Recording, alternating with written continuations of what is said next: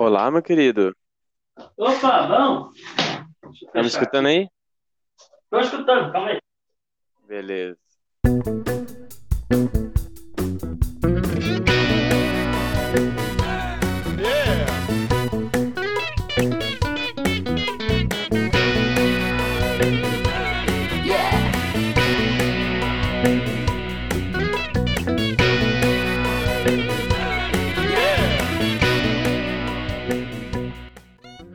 De almoçar, daí eu. Nossa, tem que fazer café, pô. Eu- já tava tomando muito café agora, cara. Na real, eu tava com a minha família. E eu fiz uma degustação, uma mesa de degustação com eles, cara. Então eu tava apresentando, falando do café especial pra eles, que muitos deles não conheciam. E alguns que É. já conheciam nunca tiveram a oportunidade de tomar um café puta de um cafezão, né? Aí eu levei pra Caraca. eles, porra, pai e filho, Mina Mihara, Maristela, Eldorado. Só cafezão. Só café foda, tá ligado? Cara, foi muito foda, cara. Curtindo pra caceta. Massa foi eles falando, porra, eu senti esse café muito ácido, esse aqui tá muito doce. Cara, eu queria falar que eu senti mamão, sabe?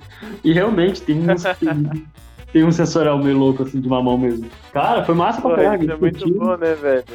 Foi massa, cara. E massa que eles estavam dispostos a ouvir o que eu tava pra falar e provar o que eu tava oferecendo, sabe? Ninguém colocou açúcar, ninguém fez nada, ninguém, todo mundo provou numa boa do jeito que eu falei. Nossa, foi da hora. É, às vezes, às vezes a gente encontra um pouco de dificuldade, né? Normalmente, quem tá acostumado a beber um café com açúcar e tal, normalmente quando você fala assim, ah, não põe açúcar, é, o café é assim mesmo, e aí a pessoa já fica É. meio. "Poxa, Eu acho que na real, velho, eu, na verdade eu falei, cara, quem quiser colocar açúcar pode colocar, tá bom? Eu não vou ficar cagando regra pros caras. Os caras nunca tomaram café especial, sabe? Por que eu vou ficar cagando regra pros caras? Aí o que, que eu falei? Olha, vocês podem botar açúcar, mas eu quero que vocês provem primeiro, pelo menos duas vezes, e depois vocês fazem o que vocês quiserem, beleza?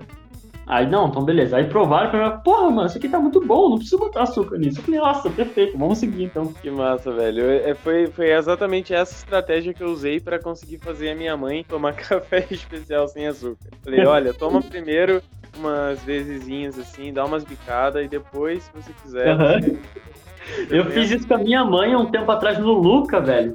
Ah, só que ela foi uma experiência muito engraçada, porque eu falei, mãe, não coloca açúcar. Nessa é, é na época que eu cagava regra, sabe? tipo, no começo, o baby balista, sabe? No início é foda mesmo. Aí ela, não, tá bom, tomou metade da xícara lá, falou, é, tá gostoso, mas eu gosto daquele café bem melado, eu gosto do açúcar, né? Aí ela, não, então, então coloca, mano. Ela colocou açúcar, deu um golão e falou, hum, preferia sem. Cara, isso é muito doido, velho. Depois que eu comecei a tomar café especial, eu não consigo tomar, tipo, quase nada com açúcar, velho. Pra mim, tudo tem. Quando eu coloco açúcar, ele fica com gosto de açúcar e não com gosto É. da parada. Mas é Claro exatamente que eu não vou tomar o suco fresh sem açúcar, né? Mas Ah, eu tomo, cara. Na verdade, eu tenho. Eu sempre. Quer dizer, ah, eu parei de consumir muito açúcar. Então, tudo que eu consumia era com, sem açúcar ou com o mínimo possível, sabe? Aham, Então- mas, você, mas você toma suquinho de saquinho, não? Hoje em dia, não. Aqui pra minha casa eu não compro essas coisas, mas, tipo, minha mãe consome muito disso. Uhum. Então, quando eu tô com ela, eu tomo. Eu prefiro sem açúcar. Caraca, É que eu não eu não sou. consigo, cara. É que eu não, não. O meu lance, eu tenho problema com doçura. Doçura demais me, não, não me agrada. Então, açúcar, às vezes, já fico- eu passo mal com açúcar, cara. Pô, aqui tá tudo certo aqui, já vou começar a fazer meu café. Já comecei, fiz a pré-infusão aqui agora.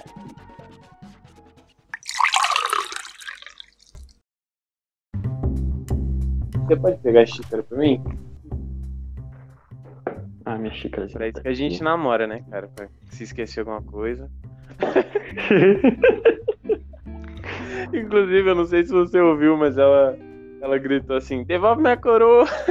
Nossa, eu não vi, mano. Eu tava na cozinha, eu só escutava uns chiados assim. Dela, né? Nossa! Eu tava separado aqui, cara. Às vezes que eu fui pra te entregar, eu não consegui. Ai, não, relaxa, a gente, tá- a gente fica zoando sempre. Sempre que a gente vê você em alguma coisa e fala, ah lá, coroa?" lá vai o carioca, roubou minha coroa. Tinha que ser, né? Tinha que ser Tinha que carioca. ser carioca, não dá, né? Não dá. É, nossa, depois do que é que fala mal de carioca aí, ó. Rouba até a coroa. Foda, foda, cara. Mas pior que eu, eu também tô ali, né? Também tô na me- no mesmo Ah, é verdade? Pode crer. Tá aqui, é Niterói, mano? Não lembro. Não, cara, eu sou de Barra do Piraí. Nossa, nem conheço. É, pois é. Eu, esses tempos aí eu fui no. Tava tomando um café com a Amanda, no Luca, e. E daí eu tava falando, né? Ah, sabe onde o Léo mora? Você veio de Petrópolis, né? Isso. E já é interior do Rio, né? É Serra. Então, aí eu falei, você sabe onde o Léo mora, né? E tal. Aí ela, aham, sei. Então, é mais umas duas horas pra dentro do. É, tipo, que merda. Vai embora, cara. Lá é cabra na rua, velho. Eu não tô brincando. É Nossa, é mano, é interiosaço. Carinha. Uhum. Interiozão, mano. que ah, massa. Você tem, você tem uma noção, velho. Meu pai criava porquinho da Índia. Nossa, que tesão, mano. Beleza, aqui é só terminar o meu café, dar o tempo dele. E já dei os últimos purs. Aqui acho que falta um minuto mais ou menos para terminar a extração. Restinho aqui do meu café do pé de café. Nossa, eu não provei. O novo dele? Não, não. O ah, do dia o... do namorado. Dia do namorado? É. Que ele tava vendendo. Tava vendendo com kit, sabe? Ah, tá, que era o café do. Não é o Segurança Barra, né? É esse? Não sei, cara. Ele, ele veio para mim sem nome, ele veio só com o hum. Te Amo Igual Café. Mas ele tem uma parada assim, meio pera, meio málico, uma coisa assim? Tem. Ah, então é esse mesmo. É o do Fazenda Pai e Filho, do Andrezão, da Fazenda Terradinho. Pode crer. É, ele tem uma, um málico Show. assim. O café tá pronto. Nossa, vai dar merda aqui. Deixa eu levar pra cozinha. Ai, cara. Eu já, já até, tipo, preparei um, né, um lugar aqui só pra eu pôr essas paradas pra eu não cagar tudo de café. Eu não Beleza. tive lugar pra colocar o porta-filtro, tá ligado? Uhum. Aí eu fiquei olhando, puta, eu tava com um copo aqui de onda que eu tava bebendo suco. Falei, vai encaixar aqui certinho. Não vai, ele é maior. Você fez aonde? Qual método? Eu fiz no Teto Katsuya, fiz o Minamihara. Na verdade, é a primeira vez que eu tô fazendo em casa, então não faço ideia do que vai acontecer. Primeira vez que eu tô usando esse método. Tô curioso. eu, eu uh, sempre faço isso, cara. Eu uh, sempre faço tesão. café quando eu não. Quando eu não tô com. Não tô na cozinha especificamente, faço café, daí eu, opa, esqueci um copo pra botar o porta-filtro. sempre, cara, sempre esquece, sempre. Ah, nossa, tesão. Ah, bom, bom demais. Bom, bom demais. Mira na raba. Mira na Fechou. raba. Pô, acho que a gente tem que começar falando um pouco como que a gente se conheceu, né, velho? Porque Nossa, foi uma parada muito aleatória. Baladinha. Do nada, né? Do nada, tipo, foi muito X, assim. Aham. Uhum. Os Acho olhares se bateram assim, e falou, vamos dançar junto, gatinho. Dança, gatinho, dança. Tua namorada olhando ali. O que, que, que tá acontecendo aqui? Quem, ele tá roubando meu homem. O meu homem! É. Não, o melhor de tudo é tipo assim, não, quem que é ele? Daí eu, ah, não, não sei, sei, é o Léo. é isso aí, cara. Eu também não entendi nada. Falei, vamos seguir, mano. É festa. Tô com meu negronezinho na mão, tá tudo certo. Vamos seguir, mano. Vamos, vamos zoar, vamos sarrar no ar aqui, tá tudo certo. É a sarrada Exato. da broderagem. Eu lembro, eu lembro que eu cheguei, acho que era a segunda vez que eu tava, que eu tava indo no Jungla. E daí eu cheguei para falar com o Zeca você tava junto com o Zeca.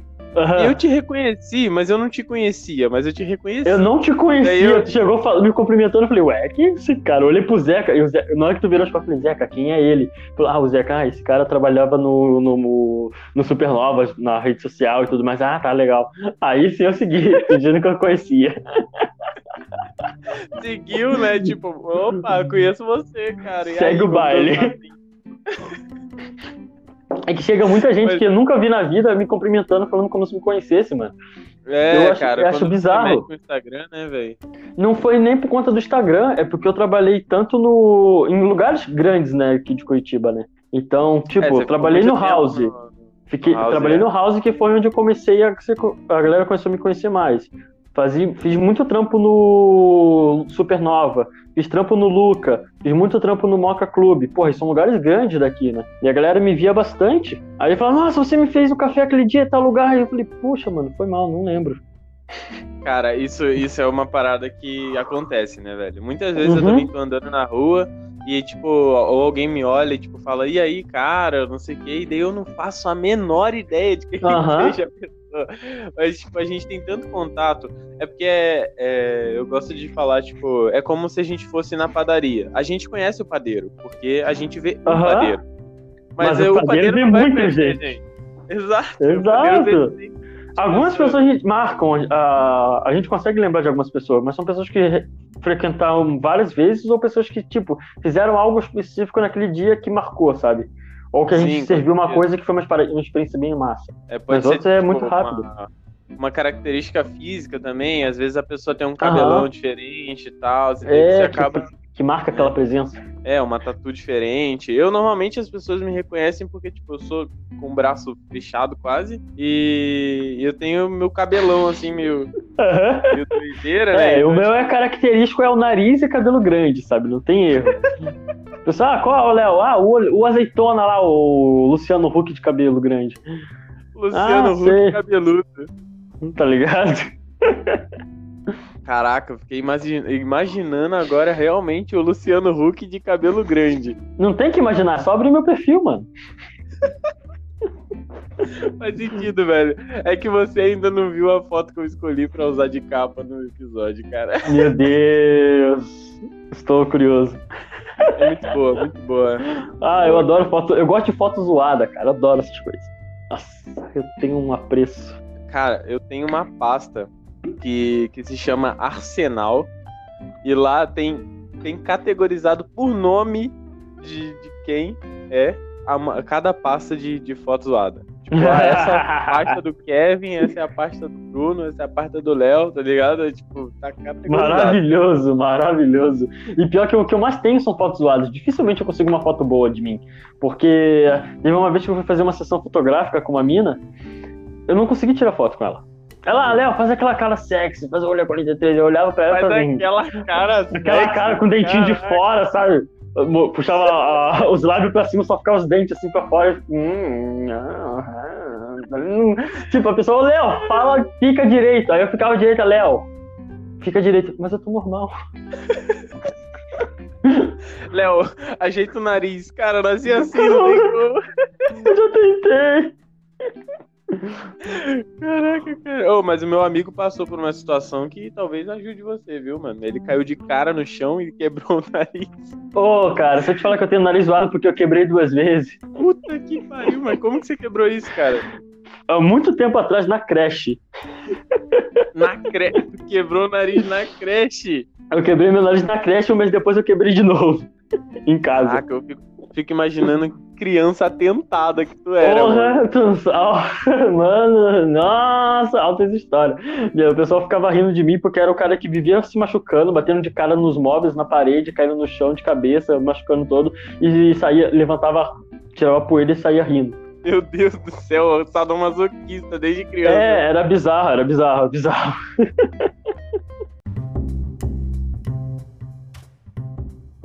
Puta, história de infância, deixa eu ver. Ah, o, o dia que eu quebrei o nariz. Vai, é difícil conta. ter uma memória em Conta- cima porque eu tava na conta o creche. motivador, conta o motivador desse narigo aí. Então, eu sou um cara muito elétrico, muito agitado. Tudo eu quero fazer, quero correr, quero fazer as coisas. E na, desde pequeno, desde a infância. Eu lembro que eu tava na creche, tava sozinho no parquinho da creche e tinha tipo um escorregador de bebê, aqueles bem piquetucho, tá ligado? E eu lembro que ele tinha até um formato de elefantezinho, todo bonitinho, azul bebê e tal, lá no chablão, e falam, ah, é coisa de bebê e tal. Aí eu, ele ficava de costa pra parede, então você vinha de frente pra parede, subia a escadinha, descia o escorregador e ia pra fora, sabe? Eu peguei impulso lá de trás e corri tentando subir correndo o escorregador, da parte escorrega até pra frente, sabe? Aham. Então eu fiz isso correndo, pulando e eu escorreguei no final e caí de cara na parede. Meu Deus. Aí eu quebrei, fui pro Tu hospital foi- e tudo tu Foi no mais. sentido contrário ali do, do Exato, exatamente, exatamente. Ideia, Reza a lenda, reza a lenda, não é que eu lembro, não é? Essa é a minha versão da história, mas aí tem a versão da galera da creche e da minha mãe, né? A versão da creche da- e da minha mãe é que eu queria ser um Pokémon. Eu queria ser o Charizard, eu pulei do escorregador e quebrei o nariz. Essa é a história delas. Puta que pariu, queria ser Eu não lembro Olha. disso, tá? Mas é o que eles contam. História da tua mãe. Uhum. Só Olha, queria eu dizer que eu tava. contar, viu? Era só eu, que tava queria lá, ser então elas não sabem. Eu queria ser o Queria Charizard. ser o Charizard, viu? Mas eu vou te garantir que uma coisa tu conseguiu. Só o focinho. Desgrama, velho. E pior que eu quebrei o nariz um mês depois ainda. Eu tava pulando na cama com meu tio, lembrando que era creche, época de creche, então os dois piquetuchos, pulando na cama. Ele não sei o que deu, ele falou, vou puxar a coberta. E nessa que eu- a gente tava pulando. Ele puxou na coberta na hora que eu, tipo, aterrissei do pulo. E sabe aquela parada que você puxa o tapete e tu cai reto pro lado? Uhum. Quando Então, foi exa- pisou, Foi exatamente essa cena, só que na cama. E lembrando que do lado da cama tem um chão. Lá vai eu pro, Lá vai eu pro hospital de novo. Normalmente, normalmente, do lado da cama tem um concreto. né? E o, sabe, o interessante disso é que as duas vezes foi pro hospital com o nariz escorrendo sangue rindo. Meu Deus. Garoto Sorrindo. estranho. Garoto estranho, garoto estranho, garoto estranho. Não mudou Sangrando, nada. sangrando. Sangrando. Ah, Todas as vezes que eu me machuquei, eu saí rindo do lugar. Cara, eu acho que a minha mãe era uma pessoa muito sortuda, cara, porque ela, ela não consegue ver sangue. E eu nunca fui de me machucar muito, tá ligado? Mas quando eu me machucava, a minha irmã era que tinha que vir me salvar, porque a minha mãe não conseguia. Minha mãe não podia ver sangue, ela tipo, Nossa, mal, que tá merda. ligado? Nossa, mano. E teve um dia, velho. Nossa, essa história, velho, é muito merda. Teve um dia que eu, que eu tava brincando ali no quintal e tal. E aonde eu moro, cara, é tudo morro. Então, tipo, é muita subida e tal. E pra minha casa, pra casa da minha tia, que fica atrás da minha casa, era uma escada gigante. E o meu primo teve a grande ideia de que, ah, tá com vontade de fazer um pips. Tá? Ele foi na escada e mijou na escada. Uma ótima ideia, olha só. Vou mijar aqui na escada onde todo mundo passa, não é mesmo? Não, não. Vai. Daí eu lá, criança, tal, não sei o quê. Ah, vou, vou ir ali na minha tia. vou correndo, vou correndo subir a escada. Quando eu vou no terceiro degrau, eu escorrego. Meu amigo, eu escorrego. no Nossa, mijo. você escorregou no mijo, meu. Nossa, cara. Que Não, delícia, que pra- delícia. Fica melhor. Eu escorreguei. No- digamos que eu escorreguei ali no terceiro degrau. E eu meti a boca no quinto degrau. Nossa, isso não tava e aí, não, meu tava? Não, não tava. Ainda bem que não tava. Ia Ai, ser pior cara. ainda, porque eu, eu quebrei meu dente. Nossa, meu. Eu quebrei meu dente da frente, cara. E essa, essa foi a primeira. Aí eu tive a grande ideia de uns meses ou um tempo depois de ficar pulando de um sofá pro outro. Nossa, clássica, clássica. Clássico. E daí eu fui pular de um sofá pro outro e eu não consegui chegar no outro. E soquei o dente no concreto do chão. Ô, E cara, o gostar de meter dente. a boca nas coisas, hein? Puta. Ai, cara, se tem uma coisa que eu gosto é meter. Mas essa foi a história que eu quebrei meus dois dentes. Inclusive, os meus dois dentes da frente, eles não são o meu de verdade. Eles são dentes. É fake news, é fake news. É fake dente, mano. Fake dente, cara. Meu Deus, velho. Logo os dois da frente. Velho, é coisa. Cara, eu vou te falar, velho. É uma... Criança é foda. Criança é um demônio, mano. É, é por aí mesmo, cara. Cara, Mas, mas diga aí, como é que foi a infância lá no Rio, cara? Ah, cara, foi. Foi aquela coisa, né? Sempre me machucava. Tava, eu fazia. Chegou uma época que eu falava até que fazia coleção de machucado, porque era tanto. Tinha que Ah, registrar. Era, mas era. Eu, pior que eu falava isso mesmo. Mas foi massa, era uma época foi bem divertida, cara. Ah, deu pra fazer bastante coisa na minha cidade, lá em Petrópolis. Eu consegui, a gente andava muito a pé, então tudo que a gente fazia era a pé, andava pro centro da cidade, ia pra casa a pé, ia pra algum lugar a pé, então deu pra andar bastante, fazer muita caminhada, divertido. Subi muito morro, muito divertido. Ir pra fazer mato, trilha. Escalou muito pé de goiaba. Nossa, demais, demais. Tem uma história até que eu já caí de cabeça no concreto subindo goiabeira. Cara, você por acaso era o Jackass criança, porra? Nossa, adorava, adorava os caras. Nossa, eu achava muito maluco aquilo, velho. Nossa, Os caras pegavam, filmes. se dava porrada no saco e achava engraçado, tá ligado? Eu achava engraçado bater nos outros também. Caralho, é. Tamo aí, tamo aí né? Um reflexo. reflexo da gente, né, velho? Eu lembro que eu, eu tinha um DVD do Jackass. E Ah, eu também. DVD, cara, caralho, os, os, os DVDs do Jackass eram uma loucura. Bizarro, bizarro, loucura demais. Eu lembro que tinha uma cena, cara, que eles pegavam. um- Era uma bola de beisebol e eles, tipo, colocavam no mecanismo que ficava girando, tá ligado? A bola de beisebol quando você batia. Fosse uma roda, só que, tipo, na horizontal. Daí a ideia genial deles era se Uhum. posicionar no lugar exato onde a, onde a bola de beisebol batia bem no saco e dar um porradaço. Cara, eu fiquei. Por quê? Pra quê, meu? Isso, velho. Eu assistia muito eles, cara. Eu assistia eles, assistia La Fênix, que é um grupo do Rio de Janeiro também. Eu Vocês já ouviram falar? La Fênix, com certeza. Então, assistia já. muito La Fênix, assistia muito, bastante. muito, muito. Assistia outros caras também. Eu lembro de uns cara, uns vídeos que eu assistia que era aquela música Gasolina. Ultra gasolina, quer gasolina. Eu assistia com meu tio, que tem a mesma idade que eu. A gente assistia os vídeos desse moleque e eles ficavam fazendo tipo Jackass também, só que eu vi, puta, era tipo Jackass na roça, sabe? E, tipo, nossa, era bizarro. Hoje eu vou aqui meter a minha mão dentro do, da comédia abelha. Nossa, eu lembro dos... Era isso, era tipo isso, no meio do chiqueiro, rolando na merda do porco, sabe? Nossa, os caras eram muito loucos. Caralho, mano, isso é muito, tipo, qual é o, o fundamento disso, né? Tipo, Não, não, vou- não tem. maluco. Ah, fazendo nada, vou rolar na merda aqui.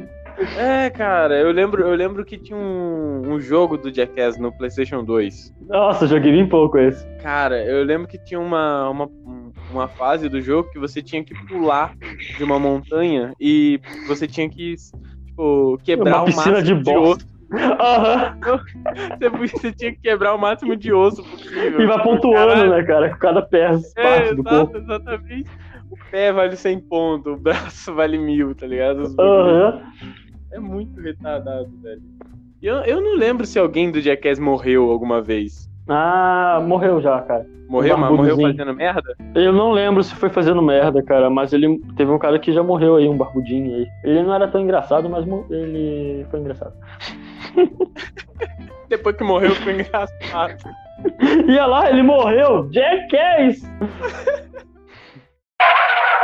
Interrompemos esse programa para uma pausa comercial. Cabeleleira Leila. Cabelos, unhas e tratação e unhas. Cabeleleira Leila. Venha fazer suas unhas, seus cabelos e até mesmo tratar suas madeixas de cabelo conosco. Cabeleleira Leila. Tudo esterilizado pra você não ficar mal. Cabeleleira Leila. Ela e seu sobrinho neto Luiz Cláudio vão fazer suas unhas e cortar seus cabelos de uma forma maravilhosa. Leila Cabeleireiros. O salão de cabeleireiro da Cabeleleira Leila.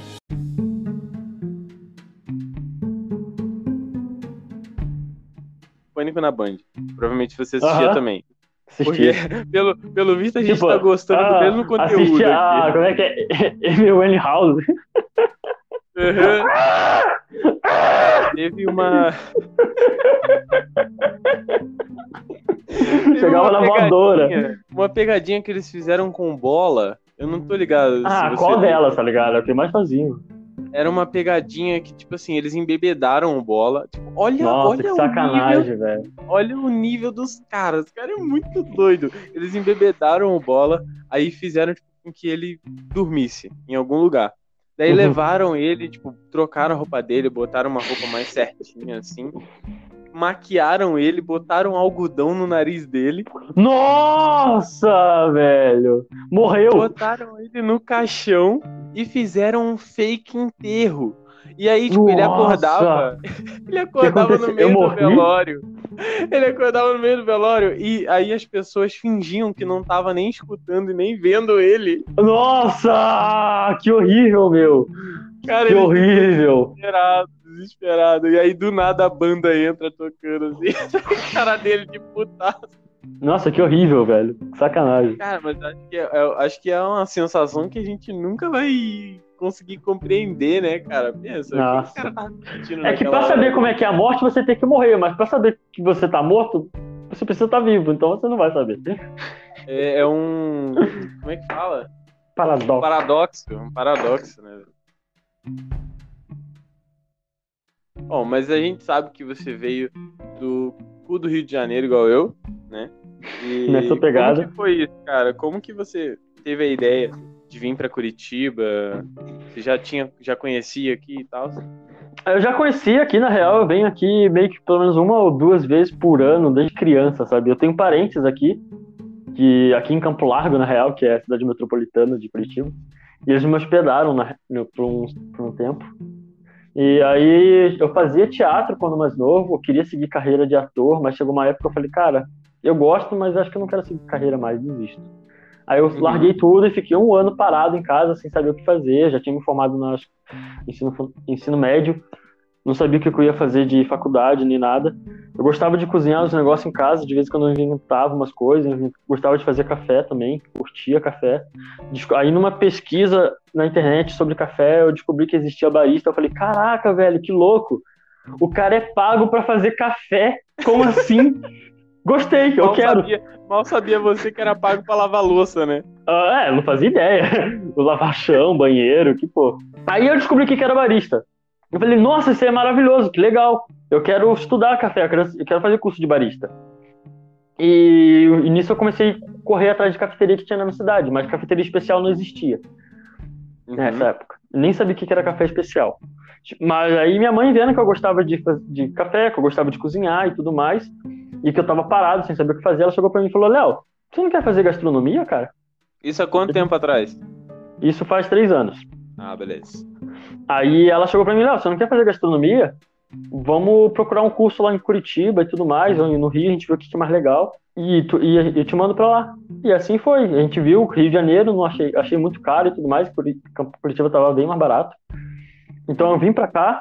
E quando eu vim pra cá, comecei a faculdade. Uns três meses depois que eu cheguei, que foi em fevereiro, dia 4 de fevereiro de 2016, que eu cheguei aqui em Curitiba. Três meses depois eu já fiz um primeiro curso de barista. E foi no mesmo período que eu fiz o curso, eu estava fazendo estágio de gastronomia num restaurante, restaurante chamado Poco Tapas. Então, Caraca. Você fez o curso aonde? eu fiz gastronomia na Unicesumar. Aí, nesse período que eu tava bem na dúvida eu, ah, em que área seguir a gastronomia, né? Eu não sabia se eu queria ser cozinheiro, futuramente um chefe, ou, sei lá, engatar no café e ser um barista. Aí, Uhum. quando eu comecei a fazer o curso no Luca, eu conheci o café especial, conheci todo esse universo. Não todo, na verdade, foi um curso bem curto, não conheci tanta coisa, mas me deu um- uma introdução. E nesse período eu fiz o estágio e eu consegui ver, cara. Eu trabalhava na cozinha, mas também estava fazendo curso de café e falei, cara, cozinhar é maravilhoso, é lindo, gratificante, eu gosto. Porra, mas o café ele toca lá no meu coraçãozinho, sabe? Porra, eu gosto pra caramba. Aí eu decidi investir mais no café. Aí, eu come... Aí uns- um mês depois eu comecei já a trabalhar numa cafeteria já. E qual foi a primeira que você trabalhou? A primeira cafeteria que eu trabalhei foi, em- foi a Camafeu, doceria, cafeteria. Eu comecei com eles desde o início da empresa, inaugurei com eles. Fiquei um tempo com eles aqui em, em Campo Largo, a cafeteria deles. Uhum. Aí eu fui para uma outra. Aí surgiu uma oportunidade para ir para Curitiba, onde eu trabalhei no Amora Café, que hoje não existe mais. De lá eu fui pro Old Cross, você até passou por lá também. Passei. E de lá eu fui pro House, que daí que eu, a partir do House, que aí eu comecei a, tipo, crescer mesmo, aprender bastante, você começa a aprender muita coisa do café. Aham. Foi lá que você deu uma explodida, né? Tipo, Aham. Você estudou mais tal. É, o que, o que antes, todos os lugares que eu trabalhei antes, eu trabalhei desde a inauguração. E meio que eu era um dos que conhecia mais de café. Então, tipo, Uhum. não tinha ninguém que para me ensinar. Geralmente eu que É, ensinava. você era quem ensinava, né? É. No Camafeu, tirando é, o chefe lá, ele fez curso também com Munari e tudo mais, então ele sabia bastante coisa também, sabia até um pouco mais do que eu. Mas ainda assim não tinha tempo de trocar ideia. Mas, e nos outros que eu fui inaugurando junto, o Old Cross eu inaugurei junto, o Amora eu inaugurei junto. Basicamente eu era um dos que mais sabia, então eu tinha que passar conhecimento, mas não tinha ninguém para me passar. No House já era contrário, os caras já sabiam pra caramba, então foi lá que eles me ensinaram bastante coisa. Legal, cara. E hoje você tá trabalhando aonde? Hoje eu trabalho no Moca Clube, uma torrefação e clube de assinatura de cafés especiais aqui em Curitiba. Trabalho não como barista, trabalho na expedição com eles. Eu sou meio que o cara responsável pela, pela entrega dos cafés. Então, se a galera pediu café online, qualquer, até na loja também, e recebeu uma cartinha bonitinha, foi eu que escrevi. Ah, que legal, cara. Então eu vou comprar só pra receber uma cartinha tua. Não, cara, eu mando até um coraçãozinho, cara. Mas é basicamente toda, tudo que sai online agora no Moca, eu sou o responsável, sabe? Aham. Poxa, legal. Claro que a gente cara. divide função com outras pessoas, mas essa parte fica mais comigo. Mas aí trabalhar como barista você não tá trabalhando hoje em dia. Hoje em dia não, cara. Eu tava trabalhando muito como freelancer depois que eu saí do House. Era só freelancer. Uhum. Foi daí que eu comecei a trabalhar no Luca, fiz no Supernova. No Moca também fazia serviço de barista. Fazia muitas outras cafeterias. Tipo, Então tava, todo dia tava em um lugar diferente. Não tinha um dia que eu tava parado. Aí eu É, veio esse coronga é uma- vários aí, né? parou tudo. Aí o Moca me chamou pra ficar lá com eles. Pô, não tô como mano. barista, mas aí eu tô, mas ainda continuo como com café, né? Eu tô vendo outra parte da cadeia do café, né? Que é Sim, uma experiência tá- incrível. Você tá, você tá entrando um pouco a, além ali do. Um pouco É, antes tô do que a eu saí da- eu né? saí do Antes bar- gente- Pra ver o que, que acontece antes de chegar no bar o café, né? É, exatamente. A gente, a gente faz o. A gente faz a bebida ali. Você tá entregando essa bebida à pessoa. Então, tipo. É, legal, eu tô assim. entregando o café pra quem faz a bebida. Isso, exato. Isso que eu quis dizer. é, eu, tô, eu tenho contato com a torra, não torro, tá? Eu só eu tenho contato com quem torra, então eu tô do lado da máquina de torra o dia inteiro. Então eu aprendo bastante coisa assim com eles, me ensinam muita coisa, a galera lá é massa, a galera manda bastante lá, me ensina muito. Porque todo dia é um aprendizado, né? Sim, com certeza, pô. Quando você tá ali na, com contato ali o tempo todo com, com pessoas que estão. Eu acho que a galera do café ela é muito receptiva, assim, né? Tipo, claro que tem exceções aí, mas. E depois, inclusive, a gente. Mas isso é muito aqui em Curitiba, cara. Curitiba que a galera é muito unida mesmo. Aqui é absurdo, É. aqui é bizarro. Pois é, aqui a, galera gente, é bem- a gente se curte muito, né? Sim. A gente, a gente sabe qual, qual é a força do movimento, né, que tem aqui. Porque Aham. a gente tem um cenário, um cenário mágico pro café em Curitiba. Tem, ainda assim é um nicho pequeno, né? Sim, um nicho pequeno, mas. Mas ainda assim é comparar- grande comparado.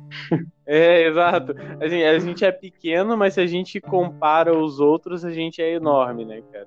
Aham, é bizarro, é bizarro. Nem você tava falando que você não parava um dia, né, quando você tava fazendo freelance, porque sempre tinha Uhum. ali um ou outro café. E, cara, café é uma parada que tem aqui em Curitiba, né? Tem, todo dia abre uma cafeteria nova, todo dia fecha uma cafeteria nova. Agora também tá a febre das torrefações, tá abrindo muita torrefação. Não só em Curitiba, Brasil afora. Né? Pois é. Então, é e, um a- e mais a. E com, com esse coronavírus aí, todo mundo preso em casa, o consumo de cafés aumentou bastante, né? Pois em é, casa. né, cara? Isso é uma parada, isso é uma, essa é uma parada muito interessante da gente comentar é, sobre essa questão do consumo do café na- nas cafeterias, né? Tipo, a gente vê que a, a- princípio o, a cafeteria abaixou o consumo, obviamente, né? A gente tá em Uhum. quarentena, tá numa epidemia. Mas, em compensação, a galera tá Consumo consumindo interno em casa. café, né? Aham, é porque, tipo, muita gente que já tava ace- com contato com café especial, devido a isso daí, não vai sair de casa pra correr risco, sabe? Então, o que, que eu vou fazer? Eu vou consumir em casa. Então, muita gente passou a pedir delivery, até de algumas bebidas, mas isso daí eu acho que é bem pequeno. Mas o consumo principal foi de venda de pacote de café. Café em grão, café moído e tal, a galera tá consumindo bastante em casa. Sim, Muito, cara, muito, muito. Recebido, tenho recebido muita mensagem de tipo, ó, você pode me dar umas dicas e tal. Ah, como eu faço o café, não sei o que lá. E tipo assim, foi uma parada muito, muito de agora, muito da pandemia, porque eu, eu não recebia tanto. Mas depois que a gente entrou em pandemia, tipo, todo mundo assim, pô, eu tô querendo comprar um método, tô. pô, Dá uma é, dica, por onde eu começo, né? Aham. é, exato. Tipo, ah, tem problema se eu comprar o café moído já, tipo, ele vai continuar bom e tal. Tipo, Ah, sim. Galera tem muita dúvida pra começar, como é que eu faço. Inclusive, é, é basicamente o que eu tava fazendo hoje com a minha família, que eu fiz a degustação com eles, fiz vários cafés. E eles me fizeram várias perguntas dessa, né? Poxa, eu não consigo sentir, como é que eu faço? Ah, mano, toma muito café, come muita coisa, troca ideia com quem sabe, sabe? aham. Não precisa gastar milhões com equipamento pra começar, não. Não, é, exatamente. Inclusive, a gente tem algumas perguntas pra responder depois sobre esse, esse tipo de coisa aí. Vai ser Ah, legal. massa. Diz aí, cara, além do café, tirando café, assim, café é uma parada ali que tu ama e tal, mas quando você não tá fazendo café, o que, que tu gosta de fazer? Qual é o teu hobby? Você tem algum hobby? Você gosta de ler? Gosta de. Cara, é. É tenso falar real. Não sei, hoje em dia eu só respiro café, velho. É bizarro, porque tudo que eu vou fazer eu quero é café no meio. Tipo, eu, eu Uhum. jogava muito videogame, eu fazia exercício, eu fazia parkour, fazia um monte de coisa. Hoje em dia eu só respiro café, cara. Eu gosto de cozinhar, mas é só café que eu faço. Tudo, eu, Uhum. vou fazer, eu vou pegar uma literatura, vou pegar algum livro pra ler. Eu só leio se for relacionado a café, mano. Eu não consigo, sabe? É tenso. Mas geralmente eu gosto. E quando dá, e quando eu tô sossegado, eu não tô dormindo, eu fico nas redes sociais e agora eu tô muito no foco de, no meu Instagram, né? Então esse é meio que o É. outro hobby que eu tô focando agora. Você tá tentando dar uma aumentada aí no. É, eu tô fazendo. criando conteúdo para minhas páginas online, né? Minhas redes sociais Uhum. e tudo. Acho que esse é o que eu tô fazendo mais ultimamente, além do café. Mas ainda assim relacionado com café. Quando você começou a falar ali, é...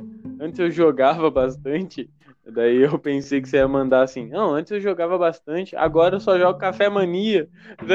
Nossa, nem conheço isso. Não, cara, como assim? Era um jogo clássico do Orkut. Nossa, eu jogava Dragomania nessa época. Dragon Nossa, eu lembro City. de Dragon. Dragon City. Isso, Dragon City, que você tinha que botar o ovinho lá pra chocar, né? É, eu jogava Tribal Wars. Caralho, Tribal Wars, mano. Jo- Caraca, mano, eu jogava, é eu jogava com a minha avó. A minha avó chegou no ranking nacional, mano. Sai daqui. Você tá de sacanagem. Minha avó chegou no top 3 do ranking nacional, mano. Você tá de sacanagem. Tua, tua Não. avó joga. Minha avó jogava pra caceta, velho. Eu jogava direto com minha avó. Minha avó era melhor que eu, mano. Sai daqui. Caramba, velho. Tribal Wars? Tribal Wars, mano. Caraca, mano, que isso, que maneiro. Dominava a mano. vila pra caceta. A véia chegava dominando todo mundo, tá ligado? E o nome das, das, das aldeias dela era Sol e Lua. Lua, Sol, tá ligado? Falando uma coisa de vó, tá ligado? E ela dominando todo mundo, meio continente dominado pela minha avó, tá ligado? Nossa O que sobrava era meu do meu tio e dos meus tios que a gente também jogava, tá ligado? Caraca, cara, isso é, isso é muito mágico, velho. Nossa, era massa pra caraca. Cara, isso é muito maneiro, velho. Eu joguei bastante Tribal Wars, velho. Eu jogava muito. é, no, no início eu jogava bastante jogos de browser, assim, né? Aham, nossa, tinha joguei lá muito. Um computador decente. Nunca Eu tive. jogava muito Nem tenho até hoje. Você já jogou? Qual? The Crimes. Não, isso não. Era, ela, era basicamente um Tribal Wars, só que você, na verdade, tipo, era um criminoso. Começava assim, tipo, roubando, assaltando a velhinha, e daí você Nossa, virava. eu acho que eu sei o que, é, mas não joguei. ligado? Era bem louco, cara. Eu jogava Tipo bastante. mafioso. Isso, eu adorava. Isso, exatamente. Era uma parada meio Tribal Wars, só que da máfia. Uhum. Era bem divertido, cara. Você você chegou a jogar CS, o clássico? Nossa, joguei muito, mas era péssimo. Sou muito ruim com jogo de tiro. Sério, eu jogava muito na Lan House, sabe, com a galera, porque né, eu nunca tinha PC bom. Sim, Mas House, eu jogava. CS 1.6, tá ligado? The Dust. Dust Fundo, nossa. Nossa! Cara, eu, eu lembro que eu ia bastante na, na Lan House em Nova Iguaçu. Sabe Nova Iguaçu? Aham. Então, a Nossa. minha tia morava em Nova Iguaçu. Daí o que acontece? É, a gente ia visitar ela e eu não tinha nada pra fazer, tá ligado? Vou fazer o quê? Tô lá, fazendo nada. É, daí a minha Vou tia jogar um ah, CSzinho." quer ir lá? quer lá na Lan House? Daí eu, ah, eu quero. Daí a minha tia ia, saudades da Lan House, um real a hora. Real a Nossa! hora. Nossa, pagava com vale transporte, tá ligado? Aquele ticket Você aceita, você aceita tiquezinho? É aquele, aquele meio rosinha, né? Você aceita ticket de ônibus? Você troca? Será que isso era, era do Rio, mano? Ou será que isso é uma parada mais nacional? Eu não sei, cara. Não sei se aqui em Curitiba tinha isso também. Porque tem muita coisa que eu falo da galera, tipo, referência até sensorial que eu sinto nos meus cafés. Eu falo, ô, você sabe aquela bala mole lá, de, tipo, de frutas e tudo? Você conhece? Galera aqui de Curitiba não conhece essa bala, tá ligado? Não tu sabe qual que é. Aquelas balinhas mole que é meio quadradinha. Sim, claro. É De vários frutos, maçã verde, uva, tangerina e tal. Aham, é tipo, A é tipo- galera- era tipo um chicletinho. É, bala mole, sim, né? Aham, quadradinha, né? Tipo, Aham. que vinha. Aqui em Curitiba a galera não sabe. Eu vou dar referência de café que eu tomo aí e falo, poxa, aqui tem gosto daquela bala tal, X aqui de sabor. E galera, que bala é essa? Caraca, cara, mas, mas é sério que a galera aqui não tem essa referência? Não tem, a galera não conhece, mano. Nossa, essa bala pra mim é uma parada, tipo, muito clássica. Nostálgica. Infância. A de maçã verde, nossa. Nossa, essa é A clássica. de banana, de banana. Nossa, banana aqui tem, o pessoal pega muito da Antonina aqui. Ah, nossa, aquela balinha de banana. Nossa senhora, cara. Massa demais. Bala bolete, bala bolete. Nossa, que bolete! Então toma! Que é bola. Você tá ligado, né? Cara, é uma parada muito, muito massa também. A gente tem uma cultura lá do É. Rio de Janeiro que é completamente diferente daqui. Né? É muita música tosca que a gente ouvia, tá ligado? Dona Gigi. Nossa, dona Gigi! Cara, com de tomada que eu- Cara, que é briga, cara. Aham. E tipo, a galera acho que aqui nem sabe o que são essas músicas. Eu acho que não sabe, eu acho que não sabe. É coisa do Rio, tá ligado? Nossa, Uma acabando meu café mais- aqui já. Eita Ah, porra. meu já acabou. Meu já eu, tô, acabou. eu tô no último gole agora. Cara, outra coisa que eu acho que não tem aqui é o pirulitão pop. Qual que era esse? Eu não lembro. Era aquele pirulitão que era. A embalagem Pô. era branca, ele era vermelho e dentro ele tinha um chicletinho. Tipo bolete, pô. Lembra Isso, desse? tipo bolete, só que era o É o pirulito. Você, você não conseguia chupar esse pirulito. Você mordia só por causa do chiclete. E, aquele, e é um chiclete tão ruim que ele esfarelava na tua boca. Era um chiclete horrível, né? Tipo, era um tequinho de nada que falava que É. chiclete. Ele era um farelo, não era chiclete, pô. Não, e quando tinha aqueles pirulitão mesmo, tipo, quando vinha um que você não conseguia nem botar na boca. Uhum. Você era do Edu, tipo, pique né, bala de caramelo, tá ligado? Exato, bala de, de matar criança. Nossa. Mata criança engasgada, essas porra, mano. Nossa, eu já tenho muito histórico com isso. Você teve muito problema com o sotaque aqui, velho? Algumas coisas, sim. Tipo, palavras diferentes, tá ligado? Ah, vina, piá. o que é Nossa, jujuba vina. pra mim não é jujuba pra eles. Ué, não?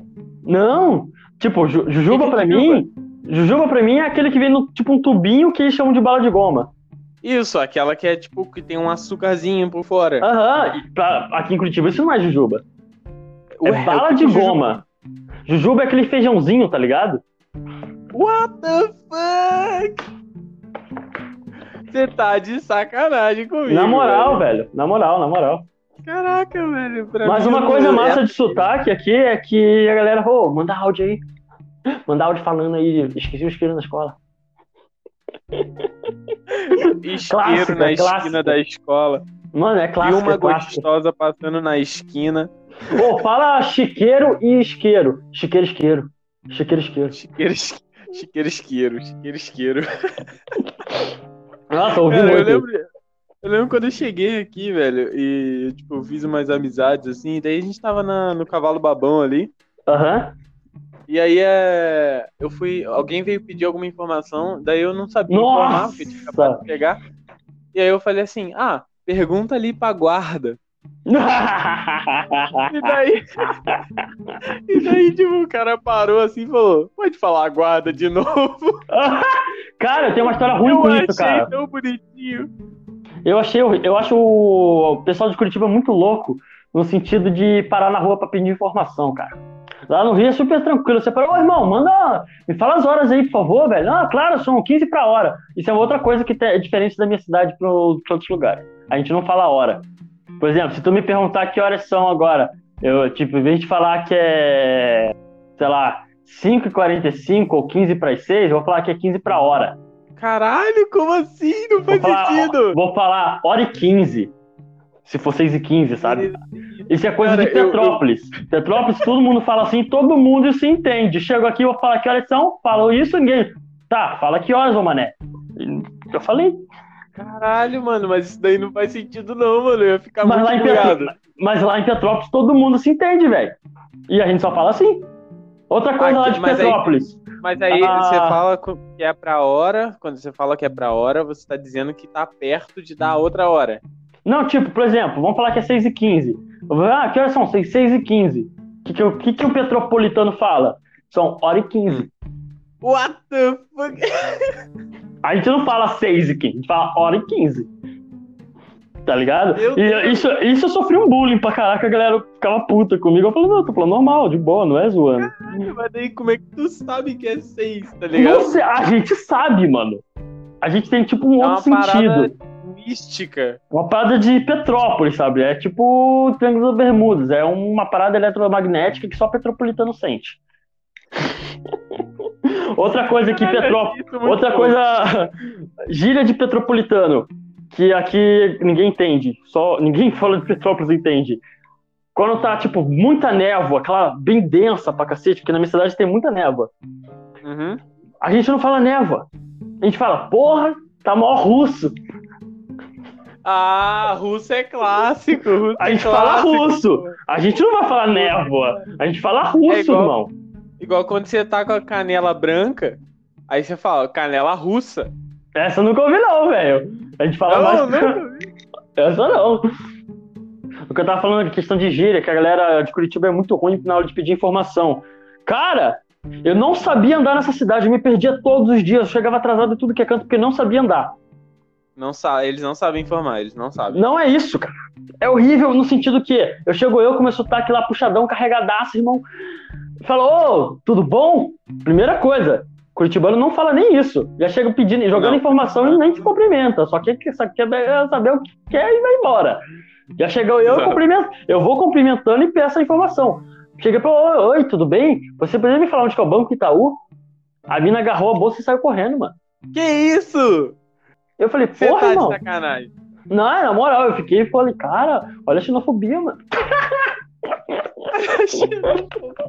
Caralho, mas, mas assim, é, é uma parada séria aqui, né? Eles, eles são meio, meio frios, É. né, cara? É, é uma coisa que a galera sente muito até no, no nosso próprio atendimento em relação a cliente, né? A gente é Aham. muito mais espontânea, muito mais elétrico, quer divertir, alegre, cumprimenta o cliente, quer fazer isso tudo. E a galera sente uma Conversa, diferença no nosso, no nosso atendimento. Exato, a gente troca uma ideia com o cara, a gente quer fazer uma parada massa. Não é um negócio de um atendimento secão. Sim, sim. E a galera já, já cheguei a, já cheguei a ficar na mesa explicando coisa pra cliente, tipo, Nossa, começando fiz ali, muito. sentar, sentar junto e conversar o bagulho, tá ligado? Você nossa, e clássica, ela é clássica. Tipo, quando a loja tá vazia, eu tô sossegado, eu troco ideia pra caramba com o cara. Fala, ah, a loja tá vazia, vou, vamos trocar uma ideia aqui. Exatamente, tipo, tá vazio ali, chega um cara, aí vê, vê que o cara tá interessado, já começa a trocar uma ideia assim. Exato, meu, É uma exato. parada muito, muito natural, assim. E a gente, a gente também é muito, é muito quente, né? De abraçar, de tocar É caloroso, mão. né? É, a Eu- gente tem eu- dois beijos, aqui é um só. Aqui é um só, nossa, nossa! Eu, eu moro aqui agora. Volto pra Petrópolis, a galera fica puta que eu deixo no vácuo no segundo beijo. E se pá, tem um terceiro às vezes. O terceiro é pra dar sorte, o terceiro. é pra não, casar. na minha. também Exato, falo. o terceiro é pra casar, Pra tá casar. ligado? Eu já deixo no Pra- vácuo. Cara, isso é uma parada muito merda, porque, tipo, às vezes eu vou dar dois e a pessoa dá um só, e eu já tô acostumado a dar dois. Aí a pessoa. dá um, ah, tu vai dar o segundo beijo tá e a indo pessoa. beijar, Aham, aham. parece Tipo, a pessoa vira a cara junto. Falou, ô, te conheço nessa porra. Já te beijo nessa porra. Cara, ah, que, que porra é? Tá querendo beijar minha boca? Eu. oi. Pô, sai daqui, irmão. Por exemplo, é uma parada aqui assim. Você, você tá aqui em Curitiba, daí você chega, aí você, você chega e vê um- o teu amigo com mais três colegas. Aí eu Daí dou você geral, vai, mano. você chega, você chega no teu amigo no Rio de Janeiro, normalmente o que, o que eu faria? Chegaria, dava um abraço no amigo e também dava aquele abraço tipo de toque de mão, tapinha nas Aham. costas nos outros, tá ligado? Depende muito da minha Aqui, paciência velho. pra fazer isso. É, é. Mas aqui é uma parada muito de Não. tipo assim, Não tem essa. tocar na mão do amigo e falar, opa, e aí, galera? Opa, bom? Bom demais, só. Nós é Minas. Opa, opa, bom. Opa, bom. Ah, eu prefiro dar Lá muito um é- geral, tá ligado? Lá no Rio é, opa. É, que eu, é que eu gosto muito de Minas, eu, eu tenho um apreço demais pra aquele lugar. E água pra café, mano? É bom? Precisa? É bom, né? 90% da bebida é isso, né? Um pouco mais. um pouco mais. Um pouco mais, um pouco mais. Ah, cara, água Vai pra ser- café, mano, de preferência É isso. filtrada, né, cara? É ausência de cloro, porque o cloro vai inibir que você extrai certos componentes do teu café, né, tá ligado? Uma doçura, acidez e tal. Eu não, não, não sei muito dizer sobre água, não- não sou muito aprofundado nesse assunto, né? Mas, tipo, é massa uma água com baixo valor de minerais, né? Tipo, tem que ter magnésio, tem que ter um monte de coisa que eu não sei mais, tá ligado? Uhum. Ah, mas, tipo, é massa usar, não usar água de torneira, saca? Se puder usar uma água filtrada, vai fazer um cafezinho muito mais gostoso. Eu queria Sim, falar cara, com um pouco eu- mais de propriedade sobre água, mas é algo que eu não, não tenho dominância, então acho que eu vou acabar falando merda. Tá certo, tá certo. Não, eu, eu tenho eu tenho vontade de, tipo, comprar a aguinha ali que serve pro café e tal, mas é, ah, no dia a dia às vezes bate não é um uma parada. É, não é uma parada que eu. Eu já fiz. Eu fiz isso uma vez só quando eu fui fazer uma parada, tipo, agora que você fez aí com seus parentes. Uhum. Eu fui. Eu fui fazer uma coisa parecida com meus amigos. E daí eu fui lá, comprei uma aguinha maneira e tal. Massa. E fiz. Ah, daí eu acho que cara, o- mas é, o massa é ter aqueles filtros de barro, tá ligado? Nossa! Ah, aquele é animal, pô. Aquele é animal demais. Mas, é- mas pra você tá ligado, você tem que botar uma armadura de, de crochê em cima dele pra ele funcionar melhor, né? Não, mas. Não, calma assim, mano. Se não tiver, não é filtro de barro. Não, não é, Não. velho. Não é. Inclusive, inclusive Porque no tenho, meu na, minha, tempo, na minha época, cheguei aqui era tudo mato. parece. A gente falando, tipo, parece que a gente é velho, mano. Né? Eu só tenho 44. Quantos anos você tem? Quantos anos você tem? 44. Menos 22, né? eu tenho 23, cara. 23 aninhos. Você, é- você, é- você se formou na gastronomia ou não? Me formei. Sou formado Ah, em gastronomia. Legal, Faço- legal. E tô no café também ainda. Porque eu gosto de cozinhar, acho da hora, cara. Me amarro ainda de, co- na gastronomia. Ó, a gente tem que marcar um- uma janta aí, pô. Nossa, nossa, coisa que a gente mais ouve quando a gente tá cursando gastronomia. Tipo, quando que você vai casa né? cozinhar pra mim, tá ligado? Ou quando você tiver um restaurante, pô, eu vou comer de graça, né? Ô, ô, e aí, Masterchef? É Masterchef, É o que a gente ouve quando faz gastronomia. Masterchef, caralho. E aí, Masterchef é zoado pra porra, mano. Porra, velho, na moral. Ô, chefe, ô, chefe. Ô, chefe, chefe. Ah, chefe é chefe, né, pai? Chefe é chefe, né, pai? Foi a Mas primeira coisa. porra, Quando eu recebi minha doma, foi a primeira coisa que eu fiz, cara. Eu mandei um chefe é chefe, né, pai? Tá ligado? Porque é- não dá, né? Não, não resisti. Mas aqui, no, no meio da gastronomia, o que, que você precisa fazer pra você ser chefe, realmente? Anos, anos de carreira cozinhando. É tipo, você tem que, você tem que ser É, o é cara em coisa. Não é algo tipo, ah, eu fiz um curso de chefe ou eu sou chefe de cozinha. Não, não tem nada a ver. Se você for chefe de cozinha, tipo, é um cargo, é uma profissão, tá ligado? Você tem que subir pra chegar lá. Então, na França até tem um lance de chegar falando que você é chefe da França, tá fudido, tá preso. Caralho? Não, você tem Caralho, que. é Você, sério lá, né? você é, França é, leva a gastronomia muito a sério. França, Itália, muita gente, muito lugar da Europa. E tipo, você tem que ter anos de cozinha. Anos e anos, sabe? Não é simplesmente bater no peito, botou, uma, botou a doma, escreveu seu nomezinho ali e falou, ó, eu sou chefe. Não, tá errado, mano. Aham. Vai ralar, vai lavar a louça, vai descar, descar batata pra caceta. É tipo a gente na cozinha, no, no bar. Tipo, você quer ser barista? Vai lavar louça, irmão. Tá ligado? Aham. Sim, tem que. Nossa, tem que lavar, hein? Nossa senhora. Sim, tá lavar, ligado? hein? E na cozinha é pior. É, Que, ela, imagino, que né? no bar a gente Deve lava ser copo, na cozinha a gente lava prato, talher e escambau. Engordurado ainda, né? Panela. Nossa, panelaço ainda, não é panelinha Passar de casa. pano no chão da cozinha, tudo engordurado, limpar coifa. É Então, tenso. lá né? no lá no mãe, né, onde eu eu trabalho de barista, lá é lá é cozinha tem uma cozinha atrás. assim. Afetiva, né? Cozinha afetiva, massa demais. E daí, nossa, mano, é, eu vejo que as meninas sofrem lá, mano. Ah, cozinheiro só. É muita, é muita, muita loucura, velho, muita loucura. Mas olha, elas fazem um rango, meu amigo.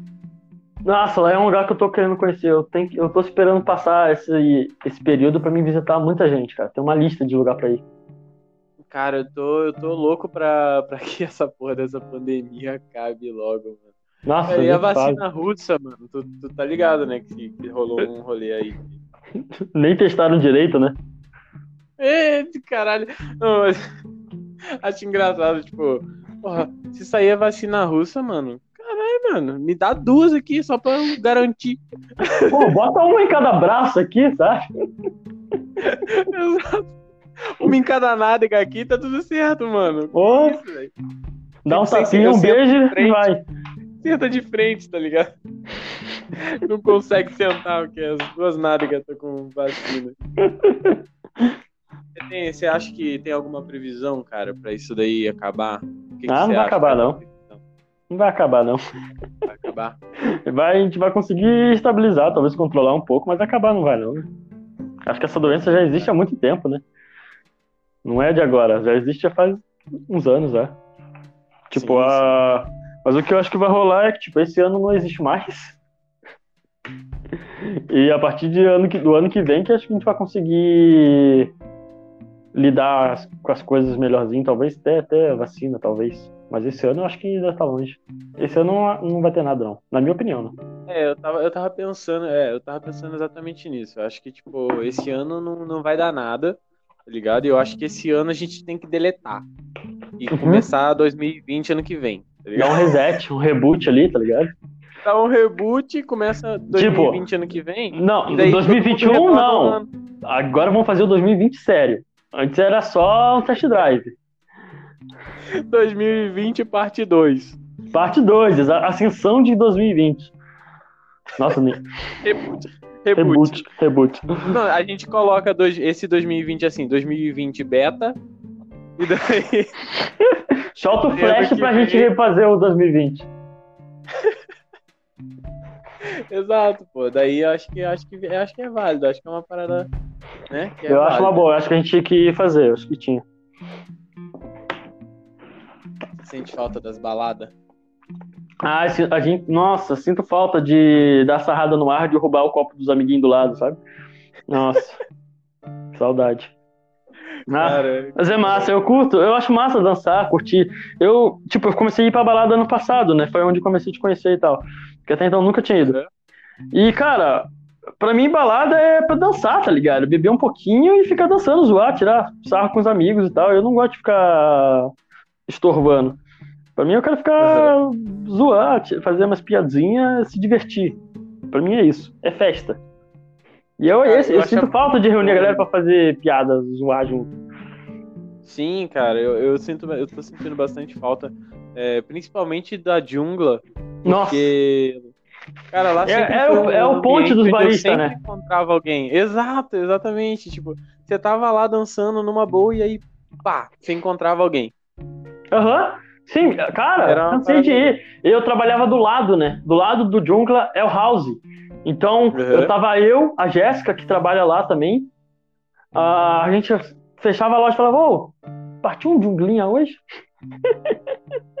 a gente vai lá, entrava, o Junglinha passava tipo uma, duas horinhas, tomava umas coisinhas, dançava um pouquinho e falava, ah, beleza, até amanhã. Daqui a pouco a gente abre a loja, sabe? Aham, tipo, muito bom, né? Ah, é maravilhoso, sinto falta pra cacete. E, tipo, e sempre encontrava lá alguém, sabe? Zeca sempre, sabe? Nossa, o Zeca tava lá sempre. Né? Saudade do Zequinha. Inclusive, Zequinha, queremos a royalty aqui, hein? Vamos Oh, massa! Massa.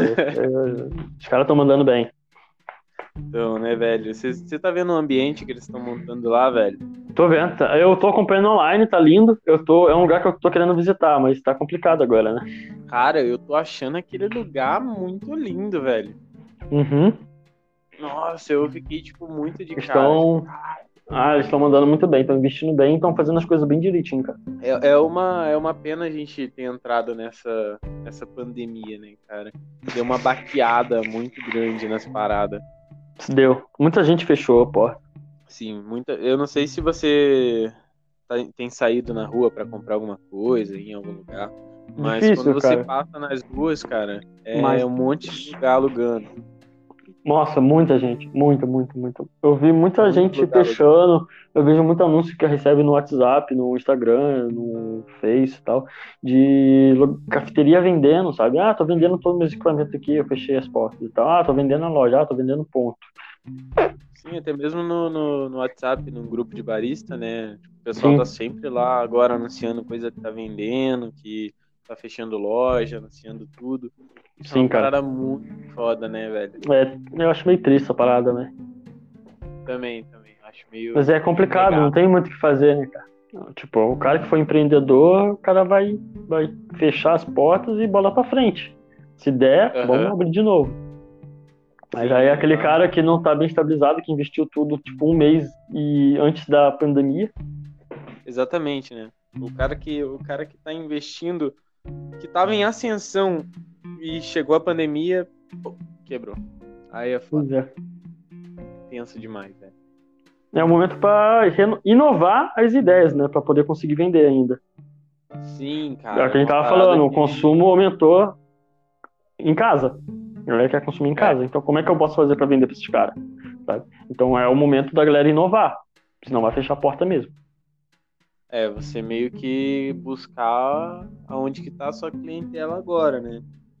Se, a- é, se meu cliente não vem à cafeteria, a cafeteria vai até o cliente. Exatamente, mano.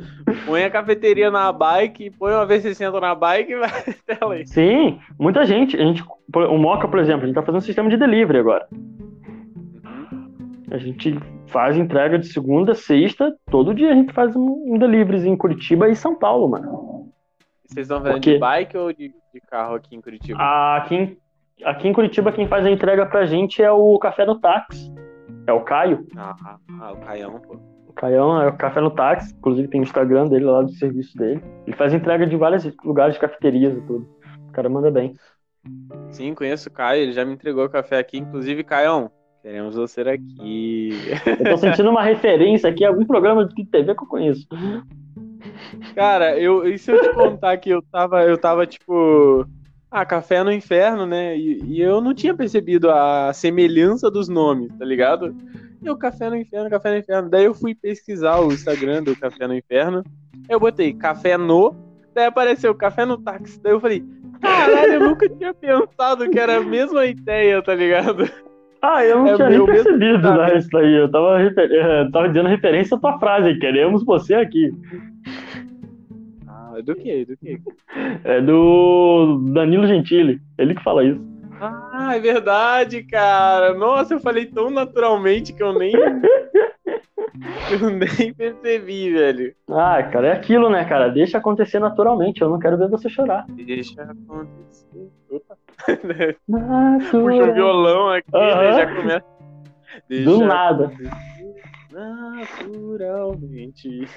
Eu Depois não quero ver você chorar. Ah, Começa, começa até o Pablo Vittar aqui, tá ligado? Começa um back vocal aqui, assim. já Aham, vai- Do nada.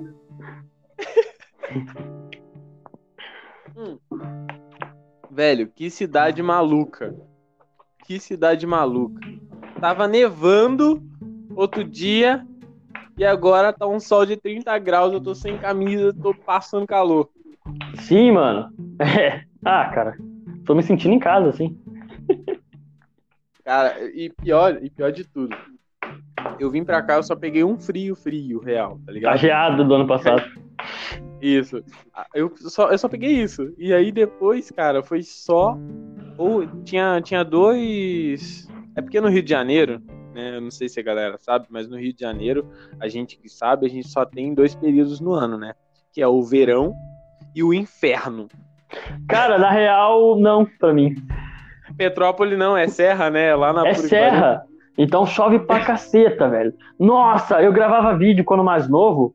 Todos os vídeos, todos os vídeos que você assistia, tava caindo no mundo. Você, eu, eu gravava vídeo dentro de casa, você escutava, tipo, o telhado derrubando, quebrando o telhado de tanta chuva, sabe? Caralho, mano. É bizarro. doideira, né? Eu, eu, onde eu moro é um vale, né? Então é o, o vale do. Ah, é o nome? Vale Do inferno. O vale, vale do demônio, tá ligado? Vale da sombra da morte, Vale dos ossos secos. Tá. Cara, lá é. Quando tá frio é 18 graus, tá ligado? E tá a galera de cachecol, 18 graus. Aqui a galera tá sem roupa. Galera, nossa, velho. Eu lembro uma vez, cara, foi muito engraçado. Meu amigo mandou uma foto da casa dele, assim, galera fazendo festa. Mandou uma foto. E daí, daí uma amiga minha tava perto e ela perguntou assim: Cara, mas lá tem piscina na casa dele? Não. Não tem. Tava todo mundo, tipo, de biquíni. Os caras. Ah, cara, Rio de Janeiro é muito bom, né, mano? Tá caindo um mundo, desastre natural, tudo inundado, tudo podre, quebrando, tá lá. Vamos fazer um surf de sofá. Cara, é, isso é foda. Enchente é uma parada. Uma parada. Mas a, mas a gente leva numa boa, tá ligado? A gente perde tudo, mas não perde a piada. Aham, Não, a gente perde tudo, matar os moleques nadando na água lá suja do caralho. É, o ratinho de lado ali, Ratatouille tá acompanhando. Nadando junto, né? Nadando junto. É, postando Faz, corrida. faz uma natação ali, uma competição. Vai, 3 metros, vai. Aham, 13 me- metros rasos. 3 metros. Caralho, lá, lá em Petrópolis não tinha enchente, tinha? Tinha muito, muito, muito, muito. Tinha É muito. que eu, é, tipo, bairros específicos a gente, já, que a gente já sabia que não dava, sabe? Mas é, na minha casa era, tipo, morro. Aham. Então era bem suci. Não inundava lá. Mas Lá, lá é perto da Serra das Araras, não é muito longe. é perto. É perto? É perto. Pelo que eu lembro, sim. Ah, pode crer. Ah, então é mais ou menos isso que eu falei mesmo, umas duas horas da minha cidade, mais ou menos. Pode ser. Eu não Eu conheço. lembro que eu, eu lembro que eu fui pra Petrópolis, cara, porque eu fui ver o bagulho do 14 Museu. Imperial. Ah, tá. 14 bis caiu, velho. Também. Tá zoando. Semana passada, eu acho, ela caiu. Tá cheio de foto na internet do 14 bis no chão, assim, tá ligado? Meu Deus, velho. 14 bis, pra quem não sabe, é aquela, aquele chocolate que foi empilhado, sabe? Fazer uma torre dele. Isso. Eles pegaram 14 desses chocolates, né? E daí eles Por isso empilharam 14 bis. 14 bis, é por isso mesmo. Uhum. Quem disse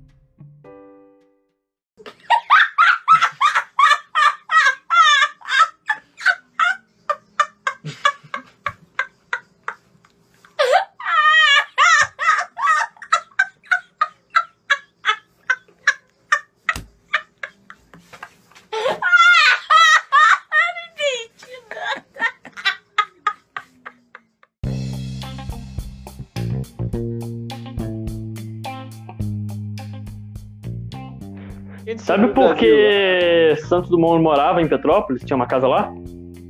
Por quê? Porque era Santos Dumont. Tá ligado? Era tudo calculado. Meu Deus. Cara, me, me diz uma coisa, não sei se você sabe, né? Por, por você estar perto dessa história toda aí do Dumont. Piada ruim. Demais. Foi, foi ele que inventou a descarga? A descarga? Aham. Não sei dessa história, não, filho. Cara, eu não sei quem que me contou essa porra, mas a minha vida inteira eu tinha a plena certeza do que o Drummond foi quem inventou a descarga do banheiro clássica que a gente usa. Eu não sei te dizer isso, cara. Eu sei que a casa dele era bizarra. Tipo, a Sim, não, escada então, dele tem era. como ir lá, né? Tem, tem Tem acesso, sim. Eu nunca visitei. Eu fui lá. Mas, tipo, a casa dele eu sei que é cheia de invenções bizarras dele. Então vai saber. É, então, por isso, por isso tipo, que eu a falando, escada. cara. A escada pra entrar na casa dele, é, cada degrau só tem um lado. Pra você ter pisar certinho. Pra você entrar na casa dele com o pé direito. Aham, aham, é verdade, é verdade, cara. Eu visitei com a escola, tá ligado? Aham, eu nunca entrei. Cara, é muito doideira, velho. E também aquele o Imperial que você falou, eu também visitei, daí você tem que Nossa. Eu sou da época da pantufa, mano. Hoje não tem mais isso. Sim, eu também, pô. Eu sou da época que entrava na escola com a pantufa e fazia corrida pra ver quem chegava, tipo, escorregava mais longe com a pantufa, dentro do museu. E levava os porros dos depois. Dava uma corridinha e escorregava. Uh! Aham, Hoje em dia tem que usar tipo toquinho de cabelo no tênis. Ah, vai se ferrar, acabou com a minha graça. Ah, nossa, que, que feio. Que feio, feio, feio. Eu rude. Que feio. Pô, por acaso. Nossa, nada a ver, não, nada a ver. Ah, eu sou, eu sou. Eu voto a favor da pantufa. Eu também, filho. É que eu acho que não era nada higiênico, né? Não, é, é imunda aquela. pau. Ele era, ela era bege, mas aposto que anos atrás ele devia ser branco. Com certeza. Tenho, eu tenho absoluta certeza disso. Parece aqueles pano de chão, sabe? Exato. Fica na tua casa. Aham. Daí, um dia ele foi branco. Hoje, ele plenamente é cinza. Você tem certeza que ele sempre foi cinza na tua vida. Você não sabe nem a cor dele. porque ele foi branco. A cor dele não é nem definida. O nome da cor dele é sujeira. Não é porque ele tá sujo, é porque é o nome da cor dele. Oh, e o melhor é que não importa o quanto você lave aquele pano, quanto você esfregue, quando ele secar e você dá aquela batidinha, vai sair um monte de coisa. Você pode botar cloro nele. O cloro vai ficar sujo. O cloro fica cinza e ele continua da mesma cor. Exato. Você já chegou a jogar algum jogo de mesa, cara? Eu gostava de criar jogos quando criança. Eu tinha feito alguns Aí eu jogos fiz- de. Eu, eu, tinha, eu criava jogos de tabuleiro. E foi que eu jogava bastante. E eu não tinha, nunca tive acesso a um grupo de RPG, então nunca consegui jogar. É um sonho que eu tenho até hoje. eu quero jogar Como RPG. assim, cara? Ah, eu nunca assim, joguei. sonho? Você Eu tá sonho. falando com, com, com o cara que mestra. Tô mestrando duas mesas, participando de mais duas e. Igor, queremos você aqui. Como assim, cara? Ah, me chama eu- pra jogar. Eu, inclusive, eu joguei muitos jogos RPG online, na real. Tipo, eu jogava meus primeiros RPG Diablo, sabe? Não é à toa que a galera, por muitos anos, o meu apelido era conhecido como Léo Druida, que era meu nome online e tal. No Meu Diablo Deus 2, meu, e o Diablo 2, versão expans- da expansão, tinha a classe Druida, que era o que eu só jogava. Não é à toa que, se tu Uhum. for ver minhas redes sociais, tudo lá tem LD. Léo Druida. Exato. Caraca, velho! Na- Nossa, agora minha mente explodiu. Ah, e muitos anos eu nunca usa- não usava meu sobrenome, sabe? Eu usava druida. Tudo que eu fazia era druida. Minha rede social era Léo Druida, era isso, Druida. E muita gente achou que meu nome era esse mesmo. A galera achava, falava, ah, eu conheço o Léo, qual é o Druida? Ah, porra. Meu conheço. Deus! Até na igreja, na época que eu era da igreja, a galera achava que meu sobrenome era Druida. Até que eu parei com essa pira de Druida. Na igreja, na igreja, A galera- meu Deus. A galera.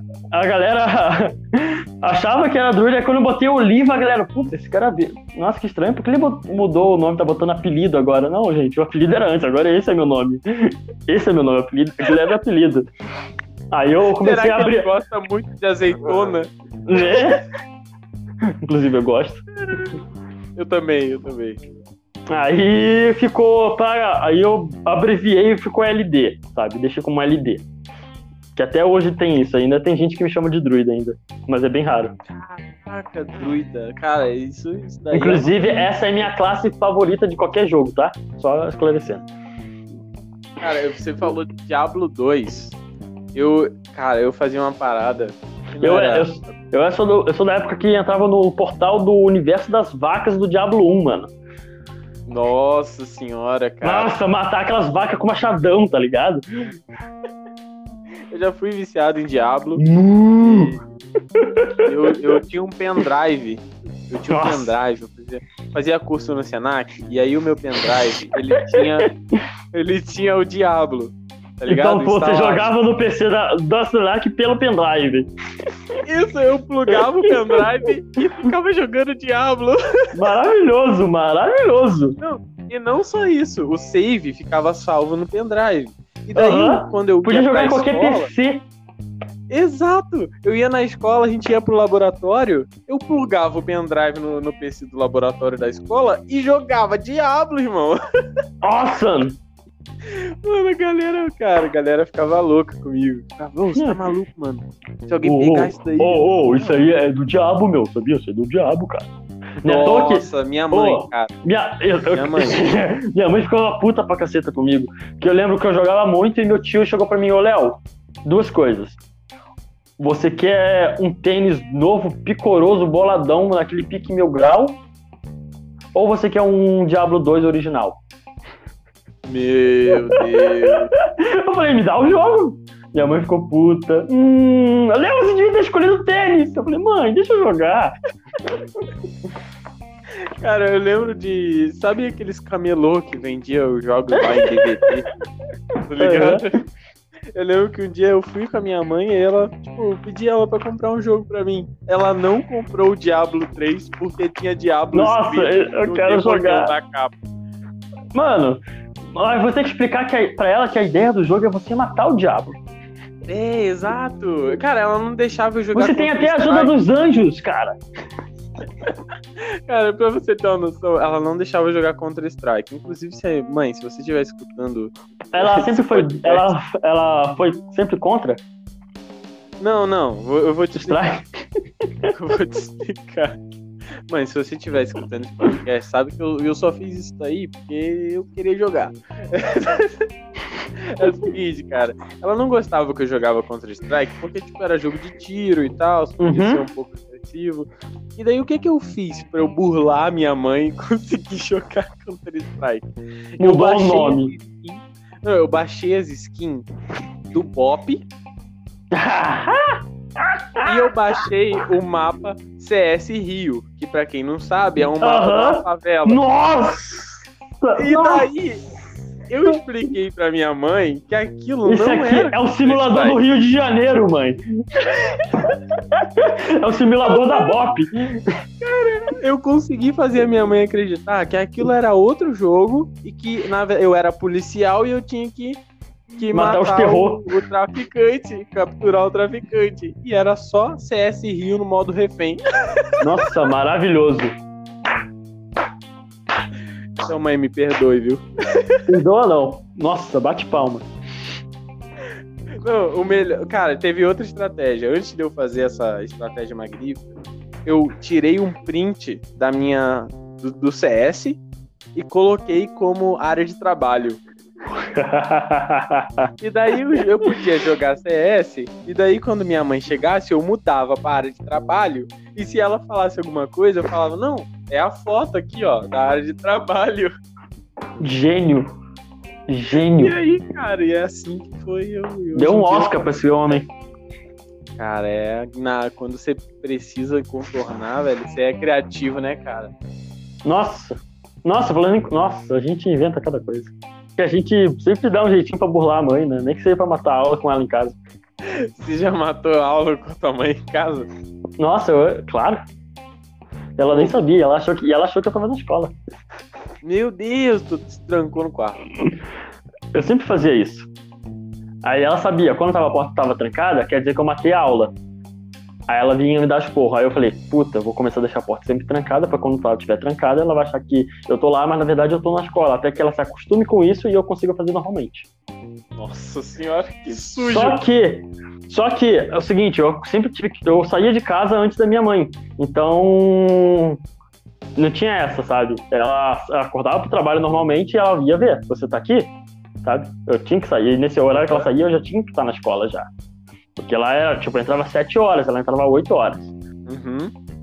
Aí lembro da casa que tinha uma janelinha em cima, que saía pra uma escada que ia pra casa da minha bisavó que era atrás, sabe? Tipo, era, tipo, nossa, muito louco. Aí eu tava Caraca. dormindo de boa e de repente eu comecei a escutar um louvorzão tocando. Falei, caraca, minha mãe não foi trabalhar hoje, viado. E agora, o que, que eu faço, tá ligado? Aí eu já, o que, que eu pensei? A minha cama era daquelas velhas que fazia barulho, tu se mexia, fazia.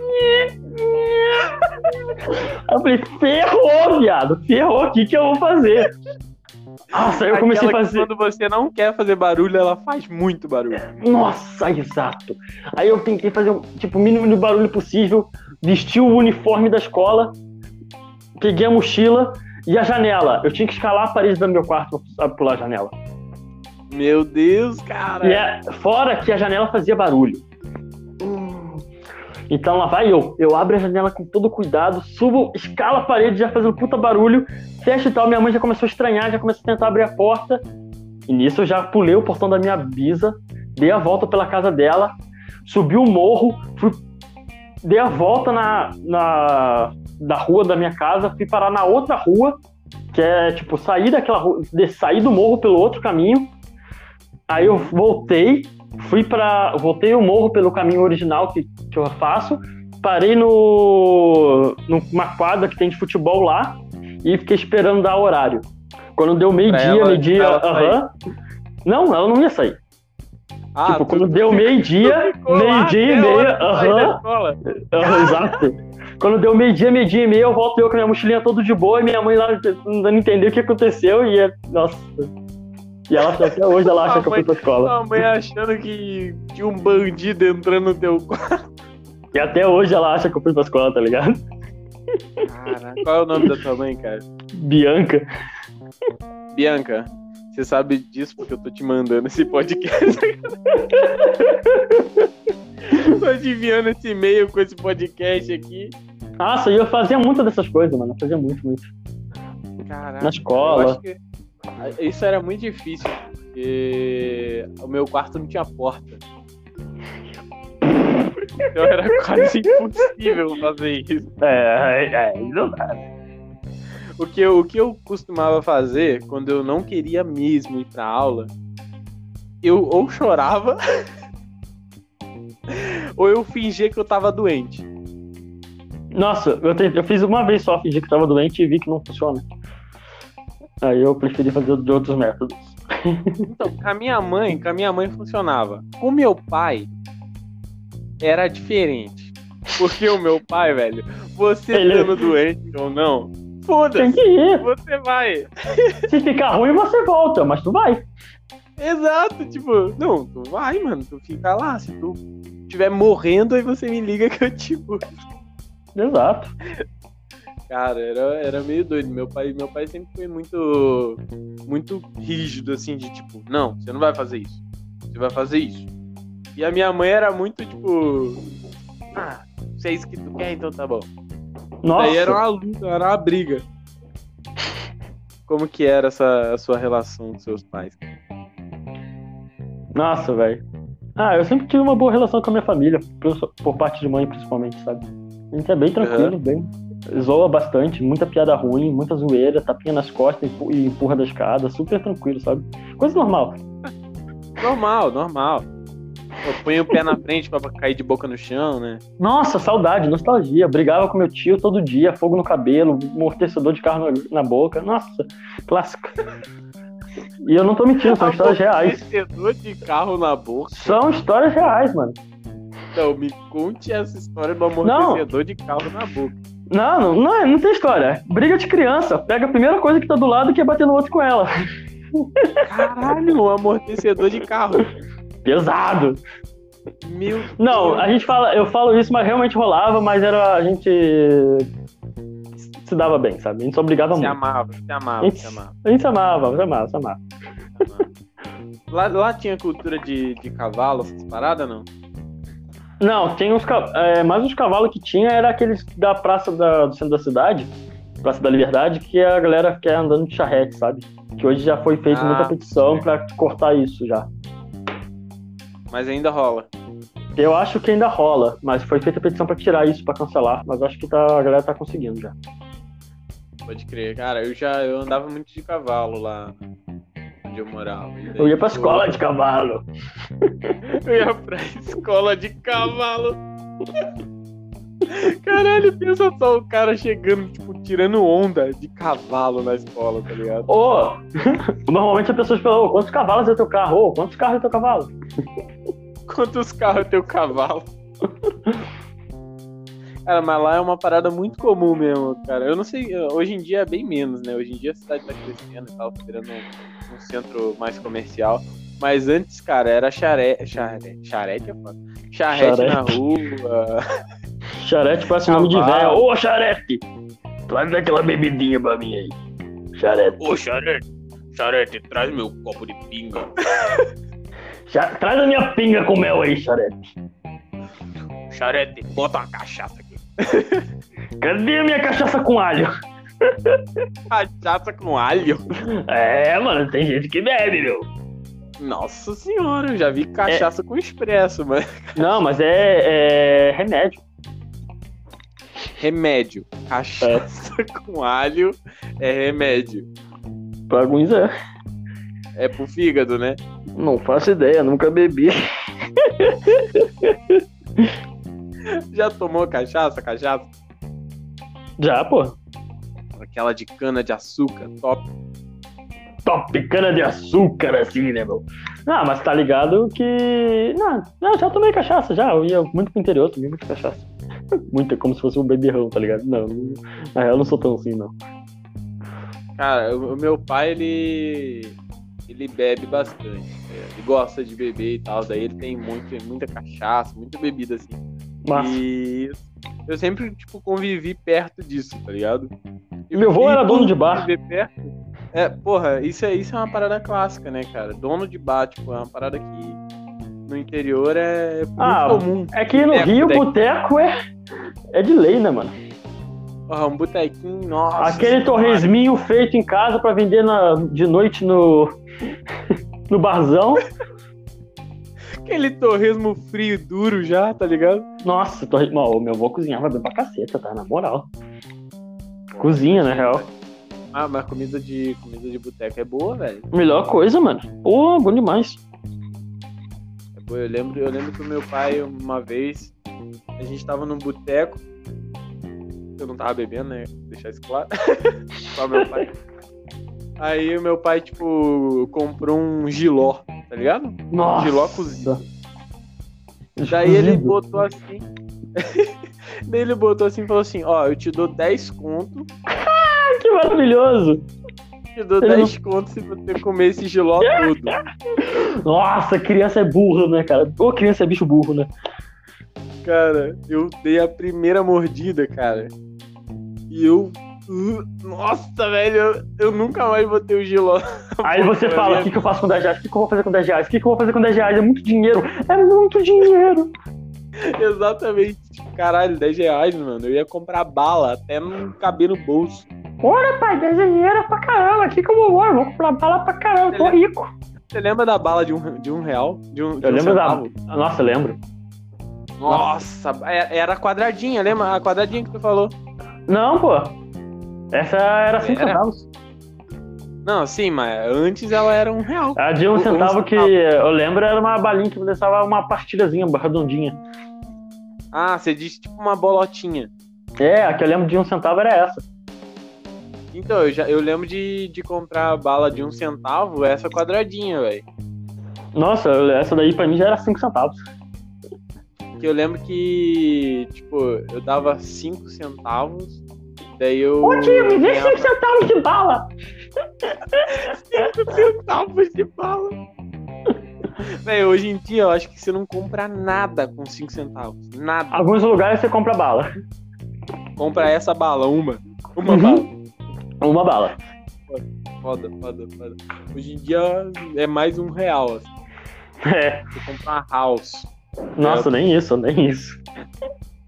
Aqui em Curitiba tem botequinho, boteco, Tem, então mesmo. tem. Mas não é bom. Não é bom. Não é Rio de Janeiro, né, mano? Rio de Janeiro é pai, né? Você le- Você lembra dos pés de galinha, mano? Nossa, minha família curte comer. Véi, nossa, velho. Meu avô adora essas coisas. Meu pai ama isso, cara. Nossa, o eu que eu mais lembro do meu avô fazendo é do dia que a gente. Ele foi pra. Tava no interior, São José dos Pinhais. Não, São José dos Pinhais é aqui, porra, calma aí. São José do Vale do Rio Preto. Ah, no sítio de um tio meu. Eles mataram um galo cedo, vão cozinhar o galo. Meu avô pega a, a bola do galo, dá um mordidão e fala: Ô, quer? Falei, pô, não, Cara, né? eu lembro até hoje, eu lembro até hoje meu pai chegando com um saco de umas bolas assim e tal. Aí ele, ó. Aí ele fez, né, tal, tá comendo lá, ele preparou e tal. Daí ele, você quer? O que, que é isso? Daí ele, testículo de boi. Eu, Nossa, eu comi na "Caralho, faculdade. Eu comi, eu fiz e comi na faculdade testículo de boi. Caralho, você é maluco, mano. Ah, cara, eu, que- eu tava estudando, né? vamos, meter, vamos provar, tá aí tá pra estudar, mano. É, sim, não, você tá estudando gastronomia, obviamente tem que Aham. provar, né? E tipo, não é tão ruim assim, não, cara. Eu achei meio sem graça, mas não é ruim. Eu fiz e comi. É, Era uma aula sobre aula sobre Argentina, né? Que é um prato bem clássico lá. Aham. Cara, Então, o, meu pai, eu sou, eu- hoje em dia eu sou vegetariano, né? Uhum. Já tem um ano e pouco já. E o meu pai, ele é muito piadoca, tipo eu, assim, tá ligado? Eu gosto de fazer piada e tal. Mano, sempre que ele tenha a oportunidade, ele me manda foto dele tipo, com a cabeça de porco, qualquer coisa. Nossa, velho, que sacanagem. Ele sempre faz isso. Daí ele manda pronto assim e fala assim: vai uma cabecinha de porco. Que sacanagem, velho. Ele é muito filho da mãe, cara. Eu Coisa levei que minha uma. família faria. Eu levei uma amiga daqui de Curitiba, a última vez que eu fui pro Rio, eu levei ela pra conhecer o Rio de Janeiro e tal. Uhum. E depois a gente foi pra Barra do Piraí, entendeu? Aí eh, lá ela também é vegetariana. E daí o meu pai pegou o frango assim. meu pai pegou o frango, chegou assim. Quer que eu ponha um franguinho no teu prato? Não, pensa, cara, a menina, ela entrou em choque, velho. Porque, tipo, ela tava Tô muito cara envergonhada. dele. E, tipo, o meu pai, ele fez sacanagem, eu já sabia. Propósito. Só que é, como, como que a guria vai, tipo, reagir a isso, tá ligado? Ela, porra, mano, Filha da mãe, mano. ela travou. Eu, eu só comecei a rir, falei, tá te zoando. então é foda, cara. Ô, mano, eu vou, fa- vou fazer o seguinte. Bota uma música aí que eu vou no banheiro.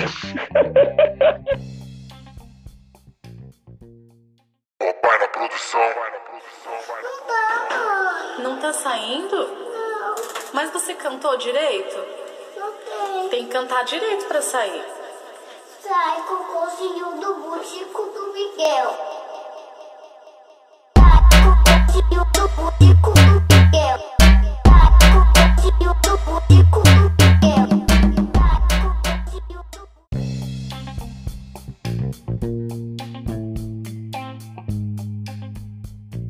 Show! Lavem as mãos, crianças.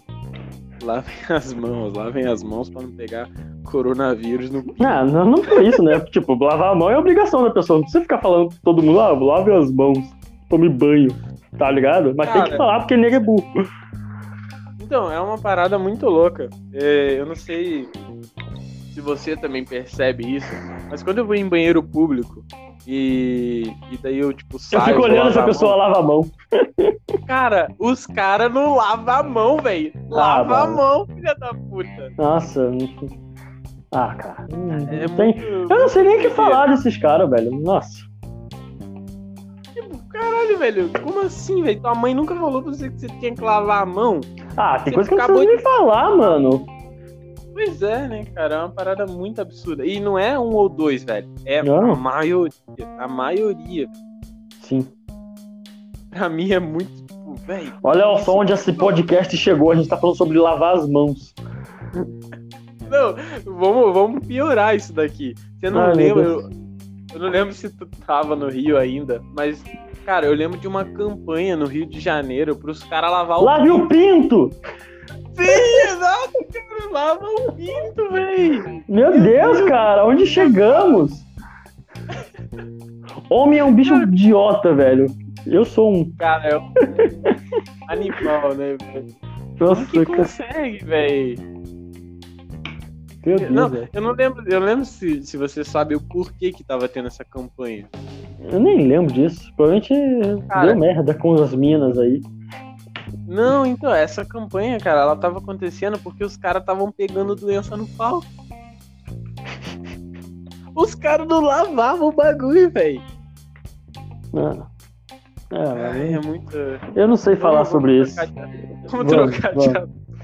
Vamos falar de música, velho. Música é uma parada que eu gosto muito. Música. Eu toco violão, eu toco guitarra, eu gosto muito de Ah, eu sempre gostei de tocar órgão, sabe? Eu sempre. Ah, desculpa por essa piada, foi muito ruim. Desculpa, próximo, vou continuar. Então toca aqui então. Badundits. Nossa, mas essa piada, ela, embora. É clássica, é ela- clássica. É Ela seja clássica. clássica, ela é muito boa, né, mano? Nossa, sim? Ah, o que, que você toca? Ah, eu toco Ah, eu toco órgão. órgão. toco órgão. Ah, legal, eu sou muito bom nisso. Cara, eu, eu- agora você me lembrou de uma situação muito merda. Você Eu tocando lembro órgão. que eu tava, não, eu tava conversando com, com uma amiga do curso e, e aí eu, tipo, falando sobre instrumento musical, eu perguntei pra ela se ela tocava alguma coisa. E daí ela me fala que toca órgão. Eu comecei a rir muito, Era, mas, mas, ela tava falando realmente sério. ela tocava órgão. Mano do céu. Coitado Cara, do. essa piada me, me, me deu uma zoada. Mas você não toca nada além de órgão. Cara, falar que eu sei tocar instrumento, acho que eu não tenho essa capacidade, sabe? Eu tenho instrumentos. Você nunca Já te- tentou, não? Ou já? Não, já. Minha família tem muitos músicos aqui, principalmente aqui em Curitiba, né? Meu tio era maestro, meu padrinho é, é da banda da Polícia Militar. Meu, meu outro primo tem duas bandas aqui, tem tipo, vários músicos aqui na minha família. Eu, então, Peraí, peraí. Polícia Militar? É, a banda da polícia. Opa! Calma aí, calma aí. Deixa eu esconder os bagulho aqui. Ah, né? É. É. É, tipo, tem muito músico e eu cresci com eles, então. E me ensinaram bastante coisa. Mas eu não segui na vertente musical. Aham, legal. Cara, eu já, já fiz de tudo nessa vida, mano. Inclusive, quando você falou lá que você fez teatro, né? Uhum. É interessante, mas eu também fiz, velho. Que massa! A gente tipo, tem umas paradas muito, muito parecidas, porque tipo, eu fiz teatro também. Fiz acho que por Hum. uns 3, 4 anos. Oh, que da hora. Foi, eu fiz, fiz um pouco mais do que isso. Eu comecei com 12 anos. Ah, tu começou novinho. É, eu, eu entrei em contato. a minha professora de português no ensino fundamental tinha um grupo de teatro e eu falei com ela: Ô, posso fazer parte? E aí tudo Na mudou. escola, então. Foi na escola que eu comecei, Dona Lúcia. Putz, professora maravilhosa. Nossa, sério, me ajudou bastante. Massa, velho. Eu comecei na. Eu comecei com um grupo de teatro já, que era o Colonizarte. Inclusive, se alguém estiver escutando e for ainda do Colonizarte, um beijo pra vocês. É, e daí, tipo, eu fiquei três anos com eles. Daí, depois desses três anos, eu comecei a dar aula com eles e a dirigir Nossa, as peças. isso me lembra cheguei a dirigir. É, já, já cheguei a dirigir peça pro, pro pra, pra, é, festival pro Saterja, tá ligado? Massa, massa. Eu cheguei a é fazer muita peça. Eu fazia parte de duas companhias de teatro em Petrópolis. Chegou, te- o ano, teve um ano que eu fiz três peças, sabe? Aham. Tipo, eu fiz, tinha uma peça sobre a história de Petrópolis, eu, fui, eu participei junto com o meu diretor e professor. E no mesmo ano eu fiz Sonho de Noite de Verão e uma outra peça do mesmo diretor que ele escreveu, que era. Como é que era o nome da peça? Eu esqueci. que eu fiz. Inclusive, inclusive hoje, faz um ano que eu. Não, faz dois anos. Não, não, pera. Eu não lembro. Eu já tava aqui? Não. Esse, o Facebook me mostrou lá que, tipo, lembranças de hoje, né? Tipo, Uhum. onde completa, sei lá, quantos anos que eu apresentei essas pe- essa peça. Ah, que massa, velho. Caralho, logo hoje. Aham. Era Cara, na eu- companhia Língua de Trapo. Língua de trapo. Aham. Era bem legal, pessoal. Você conhece a Penny e a Lei, não? Não. Nossa, cara, é uma, é uma peça nordestina. Que, cara, é muito engraçado. A gente não chegou a apresentar ela, mas a gente só, só, Ensaiou. só ensaiou isso. Só ensaiou. E. Mas, cara, ela era, tipo, muito engraçada. Até hoje eu sei as falas, tá ligado? É, nossa, até hoje eu brinco com Sonhos de uma Noite de Verão, que eu fiz o Teseu, tá ligado? Eu, eu encontro meus amigos e falo, salve Teseu. Não, eu fiz Egeu. Aí eu, tinha uma, eu começo falando já, salve Teseu, vosso afamado Duque. É, já chego falando as falas, tá ligado? E a gente começa a passar o texto até hoje. Cara, cara, eu acho que vai ser magnífico você jogar é, RPG com a gente, velho. Eu adoro atuar, cara. Eu quero jogar, me chama, na moral, por favor mesmo. Eu vou te chamar, eu vou te colocar no nosso grupo lá. Já avisando que eu sou druida, tá? Não importa, eu tô cagando pro equilíbrio e o balanço do grupo. Eu quero ser druida. Tipo assim, ah, não, mas a gente vai jogar um RPG que, que é baseado É, na vida Como real. é que é? Não, eu sou druida. O... Aquele steampunk lá, o Cyberpunk 2000. Exato. Vou jogar Cyberpunk. Ah, Ó, vamos jogar um Call of Cthulhu. Tá, eu vou ser druida. nossa! Nossa, eu quero. Esse é um jogo que eu tô muito afim de jogar, cara. Eu tava Cara, ouvindo. é o- é eu, o- eu revi o Nerdcast esses dias do Call of Cthulhu. Billy. Nossa, cara. Nossa, eu chorei com o Billy, mano. Cara, aquele Nerdcast, nossa senhora, mano. Aquele Nerdcast.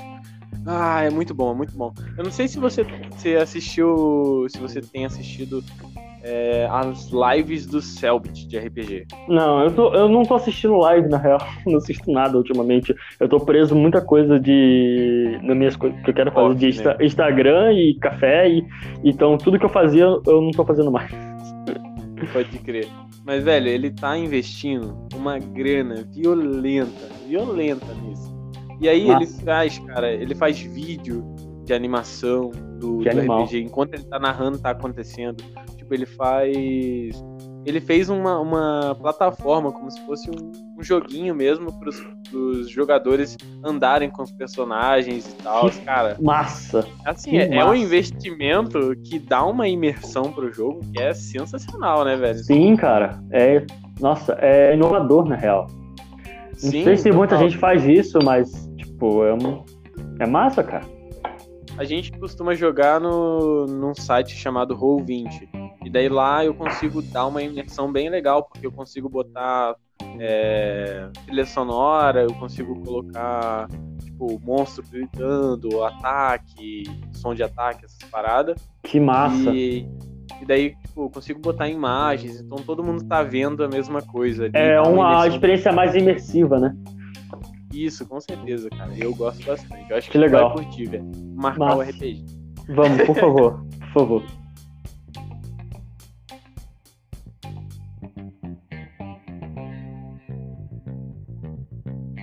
Ah, a gente ia falar de música, a gente não, não falou de música. É, O que, que você gosta de ouvir, cara? eu sou muito aleatório, na real, em tudo na minha vida, inclusive na música.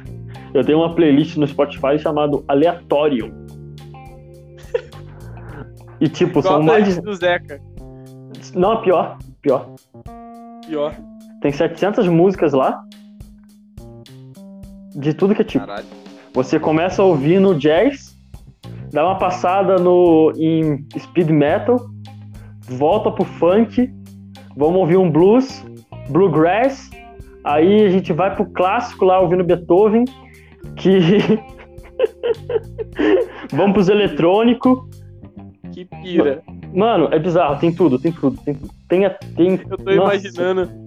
Tô imaginando a música do Beethoven acabando e começando o Tropiquila. Boa noite! Nossa, aham. Aham. Rola muito isso, rola, rola, rola, rola. Tem, e tem, tem, tem os dois, tem os dois lá. E já rolou muitas vezes. Tipo, Caralho, mano. Nossa, daqui a pouco começa a tocar Bluebird, tá ligado?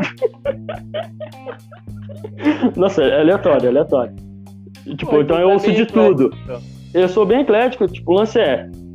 Bateu, tocou, curti, salvei. É isso aí, velho. É isso aí, eu tô, eu tô na mesma pira. Eu já fui muito de, de escutar Mas eu, mais ultimamente rock, eu ouço mais rap. Eu curto muito Sim, você escuta rapzinho. Cara, os funks atuais, eu- os, os raps atuais eu não tô ouvindo muito, não. Tô ouvindo mais os, os antigos, tipo Racionais, Notorious Big. Tô ouvindo pra cacete Notorious Big. Eu acho que é o- atualmente é o cara que eu tô mais ouvindo. Cara, pega pra dar uma escutadinha no, no Freud, cara. Ah, eu acho o Freud muito cara, louco. O cara é foda. Ele manda é bem. louco. O cara é louco. Terra plana. Exato, exato, eu não queria entrar nesse assunto. A Terra é plana. A Terra é plana? Pra você a Terra é plana? Ah, cara, pra mim é o seguinte: a Terra voa. Me responde. Voa. Não, ela, Ela- ela tá flutuando lá, né? Legal. é, ela se tem asa. Ela contar- tem asa. Se você, ó, se você contar que ela, que ela não cai, Olha, então, é o seguinte, é isso que eu quero dizer. ó. É o seguinte, ó. A Terra voa? Não, mas Não, ela voa. tá lá. Ela, flu- ela flutua, né? é, ela flutua, tá flutuando. Logo a. Terra, ela plana.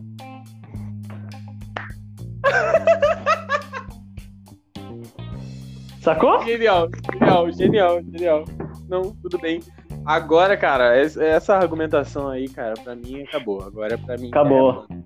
Viu? A Terra plana. Terra plana, terra plana. Terra plana, tem que falar assim, né? Terra plana. Terra plana. Terra Estamos dentro de plana. uma cúpula de vidro. Não, eu não vou falar sobre. Vamos, vamos, vamos trocar de assunto. Terra plana.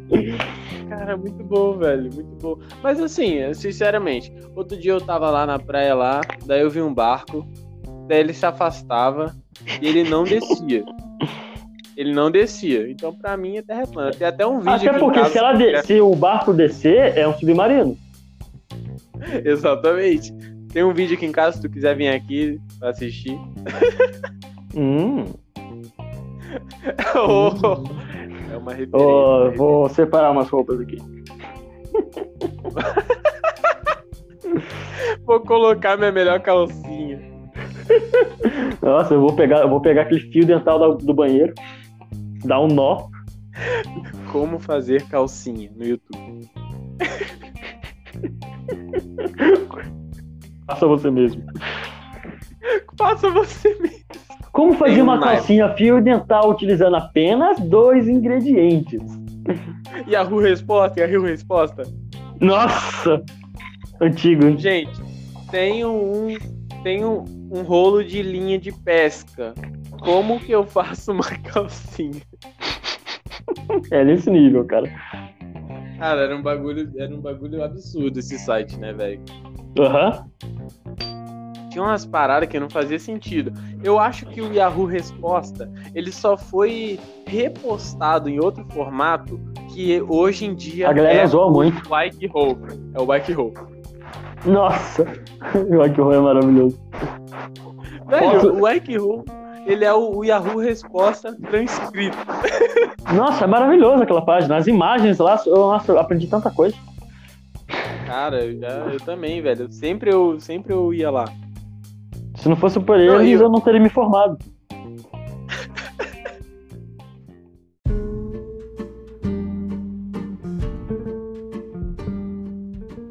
Cara, jarra de café vazia, xícara vazia, café no, no, filtro, filtro amarelinho, o que que tu faz?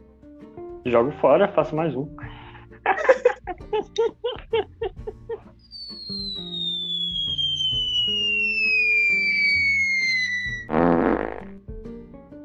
É, eu vou te mandar um, vou te mandar aí uma pergunta que veio pra gente via áudio. Beleza. O Brasil quer saber. Não eu, é claro, longe de mim. Mas e aí? Tá solteiro?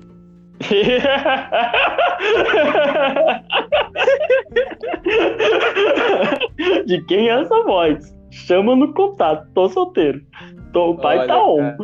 Pai tá on. Foi, foi a anagrama de Alien que enviou pra gente. Não sei Anagrama quem é. Também não. Anagrama de Alien. Tá solteiro então. Chama nós. Chama no, chama no Gran, chama no Gran Gran. Ah, achei quem é. Pesquisei aqui já. Ah, já, cara! pai tá on. Olha, o cara tá rápido, ligeiro. Chama nós que tá tudo certo. O Vamos cara fazer um tá café. ligeiro. Ah, ah, eu faço até dois se quiser. Opa! Ó, já, tá põe bom? aquela, já põe aquela calcinha que a gente aprendeu a fazer. Opa! Café na calcinha, mano. Simpatia dos antigos. cara. É, Ó, a- a- maravilhoso. o Pedro, o Pedro mandou a seguinte pergunta pra você. O Pedro, que te motivou a mexer com o café? nossa! Cara, eu comecei tomando café ruim com a minha bisavó. E era o, o único café que eu tomava era o dela, que é aquele café requentado de manhã, tomando de noite, com um açúcar, açúcar, açúcar. Era tipo uma proporção de 1 para 10, 1 de café para 10 de açúcar, sabe? Nossa senhora. Ah, eu comecei tomando café assim. E com o tempo eu comecei a tomar bastante café, muito café. Tinha dias que eu tomava um litro a dois litros por dia.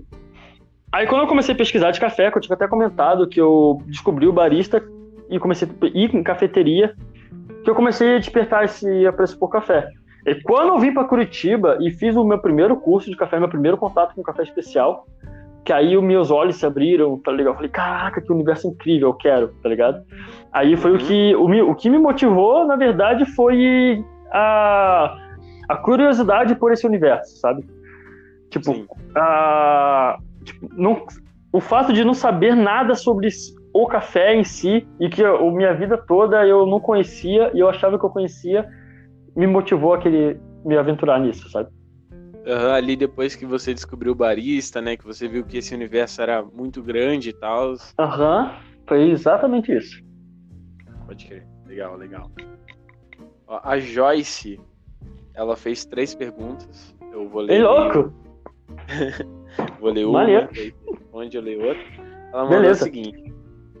Cara, como saber se a torra do grão é uma torra boa? Tomou? Tá gostoso? Tá bom. cara, é, é a minha, minha resposta meio escrota e curta, mas é, cara, pra quem tá começando a tomar café, vamos pensar na tanto em extração quanto torra. ah, cara, é isso. Pra começar, é assim, não adianta querer se aventurar, a querer reconhecer um monte de coisa se a gente não sabe ainda. Então, pra começar, Aham. a gente vai entender. Puxa, tomei, gostei, então tá bom. Aí depois a gente começa a procurar defeito de torra, né? Aí para conhecer defeito de torra, você tem que tomar muito café que tá ruim e café que tá bom. Pra entender o que que, tá- o que, que é um o que, que é entendido como bom e o que, que é entendido como ruim. O que, que a gente busca numa torra, sabe? O que, que aquele mestre de torra buscou para esse café em específico. Porque às vezes ele tá com uma torra escura, tá amargo, mas é feito de propósito para atingir o público X, sabe? Então não posso falar que tá, tá errado. É, até feito mesmo de propósito. O mês-à-noite, café. por exemplo. o Mês-à-noite, é exatamente isso que eu ia falar. O mês-à-noite é uma torra mais escura, mas ela é Mas é feita proposital. É Exatamente. uma pegada é- mais italiana, né? Uma parada assim. Exato, é bem isso. Então, cara, pra pessoa saber pegar defeito de torra e tudo mais, entender se a torra tá boa ou não, é tomando muito café bom e às vezes tomando até café ruim, tentando entender. Porque às vezes a gente vai pegar um sensorial ali que ele é estranho. Tipo, Aham. Pra uns pode, ele pode estar cru, mas pode estar te agradando, sabe? Ou Sim. pode estar com uma torra mais escura, mas ainda assim tá te agradando. Mas o que a gente busca numa torra e numa extração, que a gente tem que entender, é equilíbrio. A gente tem que entregar na xícara doçura, acidez e corpo, principalmente, são esses itens. Eu acredito nisso, sabe? Gostei. Legal. Uma boa explicação. Ela, ela perguntou também que qual é o melhor método para se fazer um café rapidão? Ah, pra fazer café rápido, Para fazer Cara. um café rapidão. Ó. ah, pra fazer um café rapidão, mano, eu acho que prensa francesa e moca italiana. É, eu tava pensando na moquinha mesmo. Porque, tipo, de- até a Clever. A Clever também acho que consigo enca- encaixar nisso. Porque métodos de infusão, assim, saca? Eu acho que eu ainda prefiro mais a Clever. Pô. Porque, tipo, você pode. Coloca ali, faz por imersão, abriu a válvula da Clever e tá pronto, sabe? Enquanto o café tá infusionando, você tá fazendo outra coisa tá sucio. Você tá se arrumando pro trabalho e, e vai, sabe? A moca italiana. É, joga ele ali, Bota né? o café ali, bota a água e deixa. Prensa francesa também, depois é só baixar a pêndulo. Desses três métodos, o que eu mais gosto é a Clever, por exemplo. Eu acho que a Clever é mais legal. Ó, ela perguntou também aqui: o ser humano pode tomar até quantos ml de café por dia? Tem um limite? Tem limite, mas eu não sei te dizer, cara. Até porque café não é uma ciência exata, e também então vai depender do café que você está tomando, do, do forma que ele foi extraído também, que às vezes vai ter mais cafeína ou não. Mas tem limite, sim, de cafeína que a gente pode consumir, então qual é esse seu limite? Também que tem gente que é mais sensível à cafeína do que outras pessoas. Mas eu não sei te Tu já dizer. passou tipo, perrengue, cara? já, já, quando eu cheguei em Curitiba. Tomou muito café e ficou loucão. Eu cheguei em Curitiba foi quando eu comecei a estudar café, então eu tava naquela pira muito louca, eu quero conhecer tudo, quero beber tudo, quero beber, quero beber, beber, beber, beber, e foi num rolê louco que eu falei, hoje eu vou tirar o dia pra ir visitar todas as cafeterias que eu conseguir. Então eu Meu comecei Deus. meu dia. Eu comecei meu dia indo no Luca, pedi um expresso e um copão de cold brew. Nossa, Fui já pro- começou com um copão de cold brew. Fui pro Black Coffee na época, que virou Rives, que depois virou Roxy, que hoje não existe mais. Na época, então era a Rives que tava lá, que me serviu. Ela me serviu, eu pedi um expresso e um cappuccino. Aí depois de lá eu fui pro House, onde Já eu tomei tava um tremendo já. já, já, já tava mal já. Aí eu cheguei lá e pedi apenas um expresso. E de lá eu fui pro Café da Catedral, que eu fiz uma sessão de degustação de quatro métodos filtrados. Duas Meu xícaras de cada método. Seu. E depois eu cheguei pra, voltei pra casa tremendo, tremendo, tremendo, tremendo. E o lance que a, a cafeína bate em mim de uma forma contrária. Eu fico com muito sono. Caraca, que louco. Aí eu fiquei tremendo, tremendo, tremendo. Eu também tava de estômago vazio, não tinha almoçado, idiota. Aí, velho, eu sei que eu apaguei na cama. Eu apaguei, eu apaguei. Não consegui fazer nada. Caralho, isso é louco. Passei mal, passei muito mal, passei muito É. mal.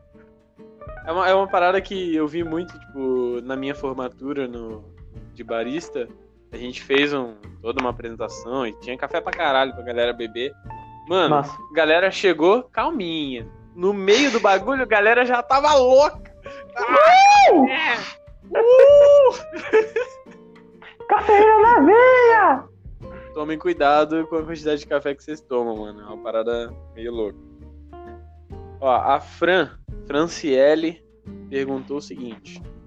Cara, café conilon especial. Pouco se ouve falar. Ela Uhum. gostaria de saber mais. Não, Conilon, cara, realmente fala bem pouco do Conilon. Acho que agora ele tá entrando com mais força o Conilon. A gente tá vendo mais fazendas e mais torrefações entrando com eles. Mas um tempo atrás, eu lembro de algumas pessoas já fazendo Conilon especial, trabalhando. Eu lembro de da Raposeiras ter feito, trabalhado já com Conilon. Lembro do Léo Moço fazendo um trabalho com Sprout em, na Amazônia com uma, produtores indígenas Uhum. fazendo conilon especial. Eu tive poucas experiências. Recentemente eu tomei o café da Fuzz, que é uma torrefação lá, da, lá do Rio de Janeiro, pessoal lá de Petrópolis. Legal. Eles estão lançando o Gorilon, que também é um, é um conilon especial da Fazenda Venturim, lá do Espírito Santo. Cara, E, queria cara- experimentar. Queria experimentar. A gente dá um jeito, espera mais um pouquinho que a gente consegue pra você. A gente faz uma compra coletiva. A gente faz uma compra coletiva, tá ligado? Fechou. Ah, e cara, na real, é o seguinte, eu não sei te dizer muito sobre o Conilon, eu estudei bem pouco deles. Mas o que a gente pode falar é que, primeira coisa é que não dá pra comparar com a arábica, né? É outro, é outro. é, é outra espécie, é outra espécie, né? À toa que existe o Key Grader, que, estu- que avalia e prova o arábica, e tem o R Grader, que analisa o robusta Conilon. São provas diferentes. No robusta, a gente busca trazer, do- provar e realçar a doçura, sabe? Uhum. que é um café que tem menos açúcar. Então a gente quer trazer doçura para esse café. E tem um sensorial diferente, vai, vai apresentar outras notas. É um, um café que tem muito mais corpo também, né? É, a complexidade dele é menor, a deixa eu ver, até cromo- o nível de cromossomos dele, a quantidade de cromossomos é menor, tem metade dele É bem menor, né? Bem menor. é menor, tipo, menos, é metade da metade de cromossomos, aí tem o dobro de cafeína, tem menos açúcares, então é uma espécie diferente e, cara, mas está sendo feito um trabalho em cima do Conilon, que até um, um tempo atrás acreditava-se que não existia Conilon especial, é, arábica é especial é só arábica, mas hoje em dia tem muita gente quebrando esse paradigma e quebrando esse preconceito que ainda existe com muito barista. Sim. Mas eu não sei, Legal. agora falar mais do que isso, eu acho que eu não, não sei te dizer. Legal, eu acho, eu acho muito legal. é, Embora eu não admire o Léo Uhum. Moço, ele ter ganhado o. Ganhado Ele tem um trabalho massa. perdeu, mas é, ele ter quase vencido o campeonato com um Conilon abre muito o espaço desse, desse tipo de. Eu nem lembrava que era Conilon que ele usou no campeonato. Cara, se eu não me engano, ele usou o Conilon, justamente esse que você falou, com os índios lá e tal. Que massa. Legal. Tipo, ele tem um trabalho massa. Putz, isso é, o, o trampo dele é bom. Isso eu não posso negar. O Guma, Perguntou- Nossa, grande Guma. lembro Uma dele. receita na V60 no gelo. Sou fã de vocês. Muito obrigado. que massa, valeu. Ah, Guma é um cara massa, eu conheci ele no Old Cross, cara. Começou como cliente. Ah, então, cara, V60, o Cold Drip, né? O, a extração sobre o gelo. A receita que eu gosto de fazer: moagem grossa, proporção de 1 para 5. E a mesma quantidade que você pegou, usou de água é a quantidade que você vai usar de gelo. E a quantidade de água tu vai fazer 3 purs. Mais a pré-infusão. Mais ou menos isso. É o que eu fazia segredo, muito. tem muito. Não tem muito segredo. É que o gelo é um bypass, é uma diluição que você vai fazer. Então faz mais concentrado para ele diluir. Aí então a receitinha do Léo pra fazer um V60. Ou, inclusive é a que eu fazia no Moca nas degustações lá do sábado. A galera ficava louca. Eu fiz, eu fiz, eu fiz a extração no gelo na minha formatura. Esse foi o meu trabalho final, digamos assim. Que Só massa, que eu fiz você- uma- Você estudou o quê? eu fiz um barista, pô. Ah, o curso de barista? Massa. O curso É de que eu não fiz barista. Senac. Não. É, Eu Não, fui dos tem poucos uma- aqui que não fez curso de barista de, no Senac. é, tem tipo uma- um trabalho final que você tem que fazer, tipo uma apresentação, tá ligado? Aham, E- massa, cara. Legal. Eu fiz, um- eu fiz aí o acid drip, só que eu fiz ele no, no gelo seco Uhum. pra... E aí foi uma parada meio... É, pra soltar fumacinha e o gás carbônico também, que o gelo seco solta, causa na bebida uma espécie de, de gaseificação. Ele, ah, Obrigado. consegue gasificar também? Mas, nossa, legal. Poxa, daí, quero provar. quando- e daí, tipo, a, a galera via o café saindo fumaça, falava, bom, tá quente, e quando botava na boca era basicamente um refri de café, tá ligado? Que bizarro, bizarro, massa. É uma E experiência daí a galera se assustava, assim, era bem legal. massa, eu quero fazer isso, quero conhecer. Cara, é maneiro demais, maneiro demais. O Cauezinho pede café. Oh, Cauê, não! Adoro esse cara. lindo, maravilhoso. Beijo, seu lindo. Ele perguntou o seguinte, cara, e não só ele, tá? Teve outras pessoas que me perguntaram. Como você consegue ter esse cabelo tão bonito? ah, eu passo detergente. Não, mentira. Cara. ah, sei lá, velho. Eu, os cremes que eu uso, eu- peço pra trazer lá do Rio de Janeiro. De um salão específico de cabelos cacheados. Caraca, sério? Então você, você dá um trato nele mesmo. Ah, eu faço hidratação pelo menos uma vez por semana, uma vez por a cada duas semanas. E é isso, cara, cara. que legal. Ele e o, e o Jean, queria saber, o Jean. que massa. Ó, a Lê perguntou o seguinte, polêmica. Polêmica. Nossa. O que você acha do Léo Moço? Se você não quiser responder, a gente pode. Não, tudo bem, eu respondo. Ah, cara, eu acho. Foi o que a gente falou antes. Eu acho um puta de um profissional, cara. Uhum. É, eu, eu- eu tiro muita, muita inspiração de algumas coisas dele, cara. Em termos profissionais, né? De estudo, de café É. e tudo mais. Eu acho o cara incrível. Legal. Um cara que se dedicou bastante, correu atrás e continua correndo. E é um cara que é um puta estudioso. Legal. Do restante, eu prefiro ficar quieto. Eu tô, eu tô na mesma, eu tô na mesma. É, temos mais quatro perguntinhas aqui da Amanda. Conhece a Amanda? Amanda? Qual Amanda? Albuquerque. Nossa, como conheço? Livezinha todo dia. Ó, a Amandinha perguntou o seguinte: conta aí um perrengue que já passou trabalhando com café. Nossa, acho que o pior perrengue que eu passei foi a cliente que falou, olhou na minha cara e falou: se tudo der errado, eu viro barista. Ah, vai te tomar no rabo. Meu Deus, velho. E tipo, tava? foi o seguinte: foi numa época que eu trabalhava no House, já tava. o- a cafeteria já tinha sido vendida, já tava na mão da Nina do, e da Dani, que são as atuais proprietárias do House. Beijo pra vocês. Ah, e tipo, foi um dia que as meninas estavam atendendo lá. Aí viram que elas estavam meio chatas e tudo, aí eu fui sair do bar e fui fazer um atendimento pra elas, pedindo dois mocas, e estavam trocando ideia e olharam pra minha cara enquanto riam, sabe? Falavam, ah, se tudo der errado eu viro barista, ficaram olhando pra minha cara e ficaram rindo, sabe? Falei, porra, legal. Aí Qual foi- continua a história, só que a história continua e piora. Aí tá bom, vou lá, faço meu- o café, sirvo o café massa pra elas, feito na base do ódio, mas feito gostosinho.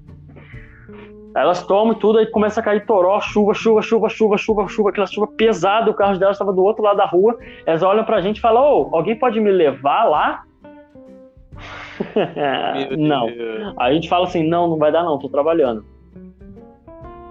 Aí ela, nossa, vocês não são feitos de açúcar, é? Não querem levar? Nossa. Ué? Mas ela é feita de açúcar? Nossa, isso, a Nina, que é a proprietária lá, ela foi. Ela, não sei de onde ela saiu. Não sei de onde ela saiu. O house é pequenininho, então dá pra ouvir, sabe, as coisas. Ela veio lá Uhum. de trás e falou, e falou, eu assim, opa, tudo bem?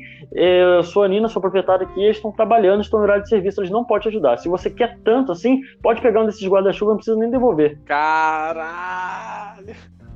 E, e, e tipo, Mina, falou assim, pode pegar. Aham, nossa. E pior que ela veio, tá? Tipo, ela falou assim, pode pegar e não precisa nem devolver. Tchau. Nossa. Nunca mais vi essa mulher assim. Eu dei até um beijo na Nina de tão feliz que eu fiquei com ela. Traga ela aqui, vamos conversar, cara. Vamos, vamos conversar.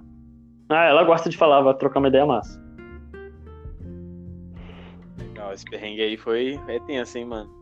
Foda. Nossa. Cliente, cliente chato é uma parada complicada. Complicado. Tem que saber lidar, né? Tem que saber. Tem que ter, tem que ter o gingado ali. Tem. Ó, ela perguntou qual foi a sua maior conquista até agora profissionalmente. Cara, acho que.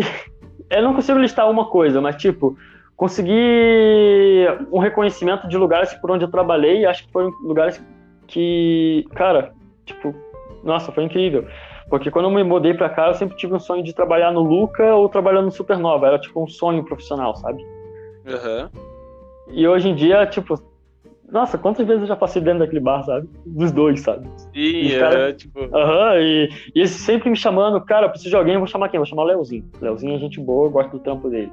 Tipo, é um reconhecimento que eu tive profissionalmente, e isso me gratificou demais. Outro lugar que eu tive muita inspiração, meu sonho, e era trabalhar era no House, e eu consegui ir lá, eu entrei pra equipe do House, e todo dia antes de entrar pra loja, eu ficava olhando pra fachada do House com aqueles gatos bizarros que tinha pintado, eu ficava, nossa, velho, eu sou barista do House, mano, que maneiro! tipo, era uma que parada que eu tinha era massa pra caramba. E acho que depois disso, o que uma puta conquista foi numa competição que eu fiz em Floripa. Eu competi no terceiro campeonato de coquetelaria à base de cerveja em Floripa pelo Senac. isso eu lembro, isso eu lembro de você. E tipo, eu falei, ah, e eu fui o único que passou minha experiência de café. Eu sou barista, então eu quis levar café para um campeonato de coquetelaria. Então, e eu cheguei em segundo lugar nesse dia. Conta, conta esse perrengue, cara. Que tu Foi passou louco. pra. Nossa, foi bem louco, porque o Zeca chegou numa noite, mandou no grupo de barista e falou: Cara, tem isso aqui, vai rolar competição e tal. Eu fui o único de Curitiba que competiu. É, aí, nossa, que ele mandou, eu comecei a pensar: pensar, eu quero, eu quero, eu quero, eu quero. E quando eu falo, eu quero, eu, eu fico maluco. E a pessoa, a galera do House me falava que eu era. Como é que fala? Ah, eu esqueci o nome daquele problema. O Messi, ele tem esse problema. Eu esqueci o nome dele. Não faço a menor ideia. Puta, é. Enfim. Que a pessoa. Ah, esquece, enfim. Eu fico uma parada pessoa muito vidrada. parada e daí você fica louco na parada. É, não, é porque, tipo, eu fico preso na. Eu fico olhando pro nada e fico assim, tipo, balançando a cabeça, pensando, falando sozinho, sabe? Aí eu fico. Eu, eu sentava no chão do house e ficava escrevendo receita, receita, receita, receita, receita. E eu falei, eu quero usar maracujá, quero usar rece... café e eu quero usar cerveja. Vou usar gin também. Esse era meu coquetel. Fiz várias provas, ia pro mercado, comprava, comprava café, testava, minha, meu, eu usava café no, na Aran, ia fazer o expresso na hora pros caras. Não, não levei o Aran, então me ferrei. Meu Deus. Aí eu cheguei na receita que eu queria, falei pros caras, falei, beleza, agora, como é que eu faço? Ah, então, vai ser tipo uma caixa surpresa. Então, meio que você vai criar a receita na hora. Eu falei, porra, aí tu me ferra. Caraca, aí fodeu. Aí, Aí ferrou, aí eu desisti de levar arã e tal. Aí chegou na hora, os caras me liberaram fazer, usar café, então eu fui, entrei em contato com o Felipe de Simas, pessoal do Black Horse.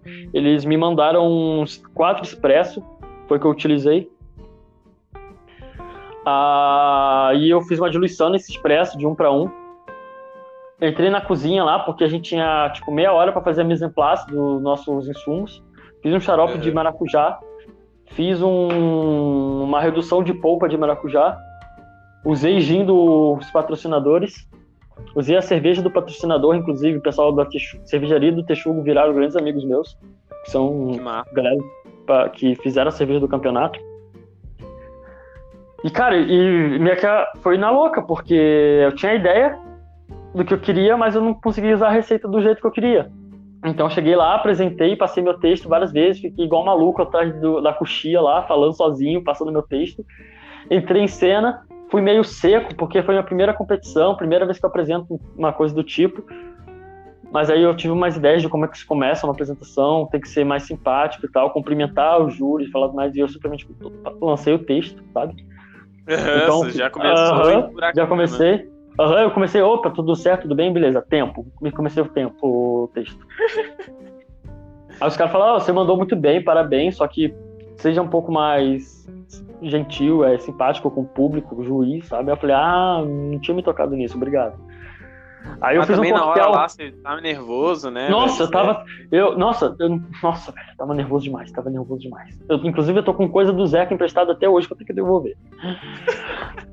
Ah, tipo, então eu fiz um coquetel que era a base de gin, ah, cerveja, expresso, polpa de maracujá reduzida, xarope de maracujá. E finalizava com semente seca de maracujá servido numa taça ISO. Uhum. Esse era o meu coquetel. Inclusive, o lugar? juiz. Segundo. Segundo lugar. Segundo lugar. Inclusive, o juiz quebrou uma das taças que era emprestada do Zeca.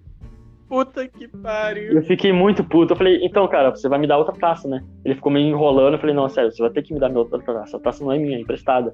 Aí Ele ficou meio sem graça, foi lá no bar do Senac e pegou uma pra mim, mas era menor do que a que eu, do Zeca normalmente. Tô devendo uma taça até hoje. Porra. Ah, fora que eu trabalhava no dia seguinte. Eu tava em Floripa. Caraca, aí você voltou na loucura. Eu voltei 7 Ah, horas da manhã no dia seguinte. Porque eu dormi na casa de um dos competidores que eu fiz amizade. Um argentino. Caraca, velho. Muito louco, foi muito louco. Quase um mochilão, loucura. Foi exatamente isso. Caraca, velho, que, que massa. Mas é toda, todas essas histórias malucas que tornam quem você é, né, velho? Exato, cara. São experiências que a gente marca e fala, nossa, que massa que eu fiz isso. Top, cara. Eu gosto bastante dessa história, por isso que eu pedi pra você contar. Ô, que massa, já conheci então. Já, você me contou ela no, no Old Cross. Nossa, que massa. Ah, eu lembro que eu tava desenvolvendo coquetel ainda. Isso. Nossa, pode crer. Ó, é... a Amandinha novamente perguntou: Qual é o processo de seca que você. Calma aí. Eu já Eu acho, tô. que, eu acho que seria a secagem, né? Aham. Qual o processo de secagem que você acha mais interessante pro resultado final do café? Ah, cara, é não- indiferente essa pergunta pra mim. Porque cada café é uma coisa, não importa só porque ele é cereja descascado natural que ele vai resultar numa coisa específica, sabe? Eu não tenho preferido, uma preferência nesse quesito. Vai do café, vai da região, vai de muitas coisas também, vai da torra, então eu não tenho como dizer um favorito, sabe? Entendi. E a última pergunta dela é: Qual a sua maior dificuldade trabalhando com o café? Cara, eu tenho muita dificuldade em sensorial, cara. Eu sinto muita dificuldade com sensorial. Tipo, não é só fazer o café, eu tenho que entender o que, que eu tô fazendo e o que, que eu tô bebendo, sabe? Aham. Eu, eu sinto um pouco de dificuldade nisso. De identificar os- as paradas. Identificar a qualidade do café, né? Tipo, é, avaliar o nível de o corpo desse café, avaliar a doçura dele, que tipo de doçura é essa, avaliar a acidez, que tipo de acidez que é, quais são as acidez que esse café está apresentando, ah, apresentar tipo sensorial também, tipo que fruta, sabe? Eu consigo Uhum. umas coisinhas, mas eu, eu sinto que eu tenho dificuldade, mas é algo que eu tô trabalhando bastante. Legal, legal. E se você. Como que você estuda isso? Você tá estudando? muito café. Tipo, toma muito café mesmo. E tenta trocar ideia com quem sabe. Tipo, eu tô trabalhando no Moca, então eu tô em contato com muita gente que sabe. O Guilherme Aham. Henrique, o Professor, o Carlinhos, o Hugo. Galera boa do rolê do café, manda bem. E eu troco. Então a gente tá sempre provando café junto e a gente fala, puxa, o que, que você achou? Ah, eu achei isso. Ah, então isso que eu tô bebendo é. De... Ah, então é isso que eu não sabia dar nome. Hum, Ah, é, aquela parada sabe? de. Porra, eu conheço isso daqui, mas eu não, não sei dar nome Tipo, pra isso. ah, isso aqui que é acidez lática. Hum, ah, isso aqui que é acidez disso. Ah, isso aqui que é uma doçura X. Ah, legal, agora eu entendi. Eu, eu Às sabe? vezes, às vezes falta o. Falta o feeling pra saber. né? Aham. A gente sabe o a que é gente aquilo, não mas não consegue sabe. interligar, né? Ou então a gente consegue- realmente não consegue prestar atenção pra sentir aquilo, pra conseguir avaliar.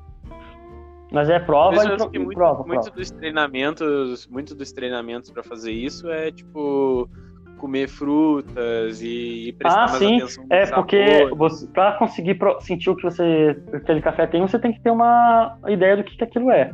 Não posso falar que aquele café é um sente mamão se eu nunca comi mamão. Exato. Você tem que ter um Então, arquivo tem que- de Eu tenho que ter uma biblioteca sensorial. isso, isso, esse era o nome que eu queria eh, lembrar, biblioteca sensorial. Muito Então bom. é, pro, é tudo que você comer, presta atenção. Isso, é sempre é tudo, né? Tudo mesmo. Tipo, você tá ali almoçando, a gente tem mania de almoçar muito no automático, né, cara? não é só engolir a comida, falou- né? É, quem me falou isso foi o Eduardo. Eduardo, pá, você conhece, né? Qual? Escorcinho, acho que. Ah, o. Scorsin, nossa, Isso. nossa, esse cara é maravilhoso. Mestre, mestre, mestre, mestre. Não, quem me falou isso foi o Eduardo Scorsin, cara. Ele falou assim, cara, às vezes a gente tem mania de, de comer no automático ali, de não prestar atenção no que a gente tá comendo, no que a gente tá sentindo. E, e essa, isso faz muita diferença. Você comer e você entender qual é o gosto que você tá sentindo, que é- do que que é esse gosto. e tal. É, esse cara que já me ensinou bastante coisa já, troquei muita ideia com ele. Esse cara é incrível. É uma Cara, inspiração, cara. É um, é um cara muito, muito legal, cara. Eu, eu Uhum. conversei bastante com ele. Foi ele que, que me deu o primeiro curso de café que eu fiz na minha vida, Nossa, que massa, que foi a introdução ao cafés especiais lá na Supernova que eu fiz. que massa. Ele foi na minha faculdade dar uma palestra uma vez. Que massa, velho. Eu fui o único que prestou atenção. Você já conhecia quem ele era? Já, já conhecia. Ah, legal. Mas, tipo, a galera já falou, hoje tem café aí, já sei que o Léo vai ficar perguntando um monte de coisa. Eu fui o único que perguntava coisa, era o único que falava e todo mundo ficava só me olhando. "Dane-se, mano. Eu sou o único que gosta de café dessa- da faculdade, do rolê todo aqui, da sala, tá ligado? Não é possível, né? Não é possível. Eu vou aproveitar. Legal, legal, cara. E uma última pergunta, dessa vez minha, cara. É, você tem alguém que te inspire hoje no mundo do café? Ah, sim, cara. Foi, eu já eu citei dois nomes aqui já, como profissionais, né? Uhum. Mas, cara, eu devo muita gente já pra chegar onde eu tô, então acho que muito, todo mundo do rolê é uma inspiração pra mim. Legal. Porque a gente sempre tem alguma coisa pra aprender. Não importa se a pessoa começou no café agora ou não, sabe? Uhum. Então, tudo a pessoa. Acho que tudo posso, serve como base de inspiração pra mim. Eu tento aprender um pouco de tudo. Então, cara, a gente, eu citei o Léo Moça aquela hora, citei os Cursinho agora, Amandinha, Vitor Halbert, Hugo, Rocco, Professor, ah, mano, Luiz, o Diego Custódio. Cara, é uma infinidade de pessoas, sabe? Muita gente que passou comigo.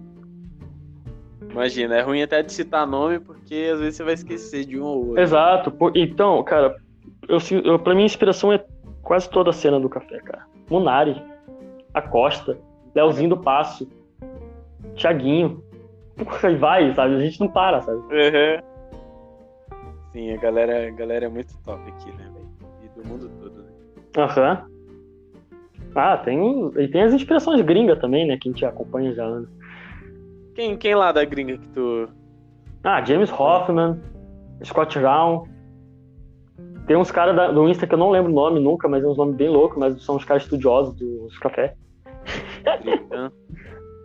Ah, Britano não, não, não, não penso tanto, mas eu assistia Eu- bastante. Eu, eu gosto muito Acho do- que no do- começo, no começo eu assistia muito, sabe? Quando eu comecei no café. Aham. Talvez acho que no começo ele era um pouco de inspiração, sim. Hoje em dia nem tanto. Cara, eu acho massa a máquina de expresso dele. Nossa, é incrível, boa pra caramba aquela máquina.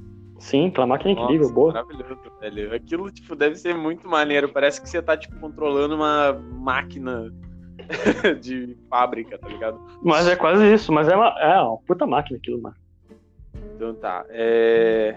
A Ana, né, perguntou no que investir em relação a equipamento e café pra quem tá iniciando.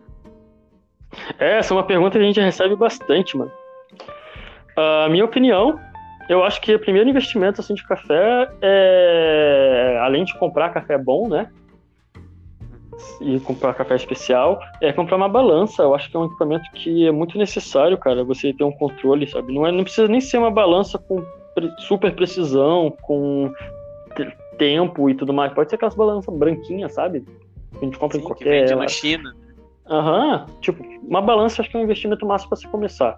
Para você ter um controle do que você está fazendo e tentar replicar o máximo possível essa receita.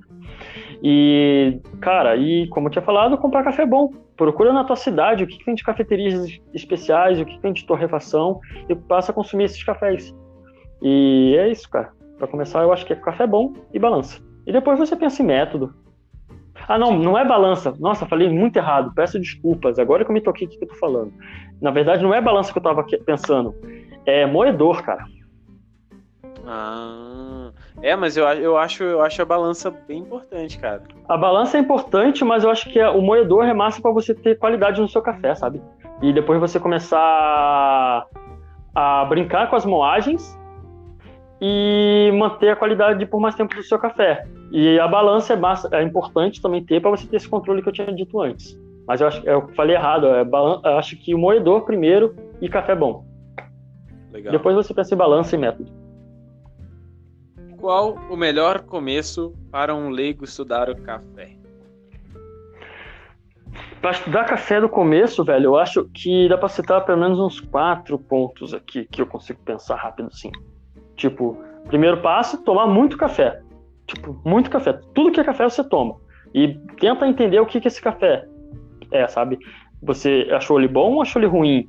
E o porquê ele achou ruim e por que ele achou ele bom, sabe? Tomar muito café e entender o que, que você tá tomando. Outro ponto, ser curioso. Seja muito curioso, cara. Quer aprender? Busque, corra atrás. Outro ponto, teste, leia, pesquise, né? Isso é apli- aplicando a curiosi- aplicar a curiosidade, né? Correr Sim. atrás e testar, aprender, ter literatura, pesquisar muito, testar muito do porquê eu fazer isso aqui vai ficar desse jeito e prova para ter a sua conclusão. E outro ponto é trocar ideia com quem sabe. Senta na bancada do barista, troca ideia com ele, vê se ele não tá enrolado lá no- no- na cafeteria, troca, conversa com ele. Sabe? A melhor coisa, eu aprendi muito a- conversando com quem sabe. Eu comecei a Sim, aprender se bastante depois, a partir dos primeiros TNT. né? É, é aquilo que a gente tinha comentado no começo, né? Às vezes o, o café tá vazio e daí, tipo, eu vou, eu sento, eu converso, tipo. Aham. troco Tenha seu barista mesmo. favorito, sente na bancada, tome muito café e seja curioso e teste. Exatamente. Legal, legal.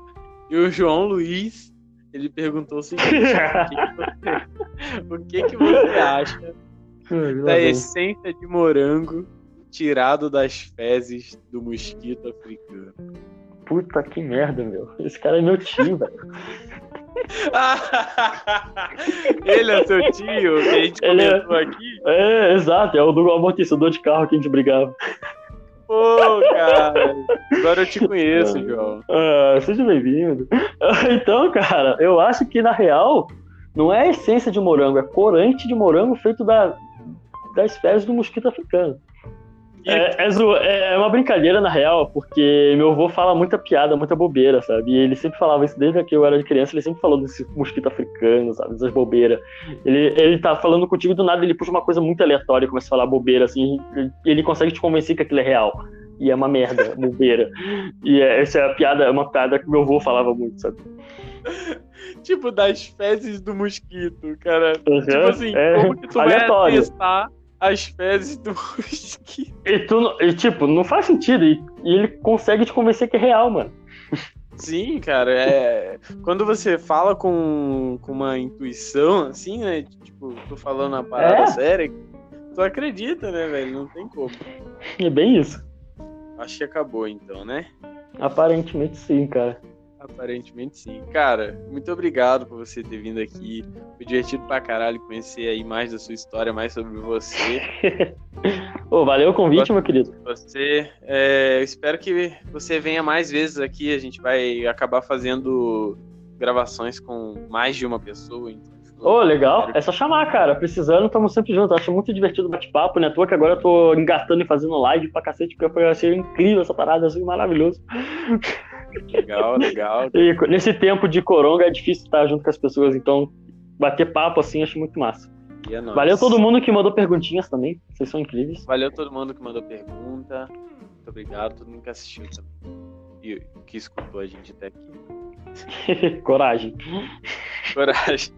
A gente falando sobre calcinha.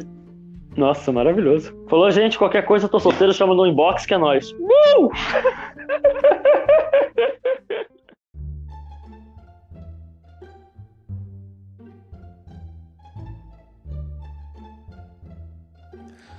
Bom, eu não sei quantos de vocês vão chegar até aqui, mas parabéns, guerreiros, aos que chegaram.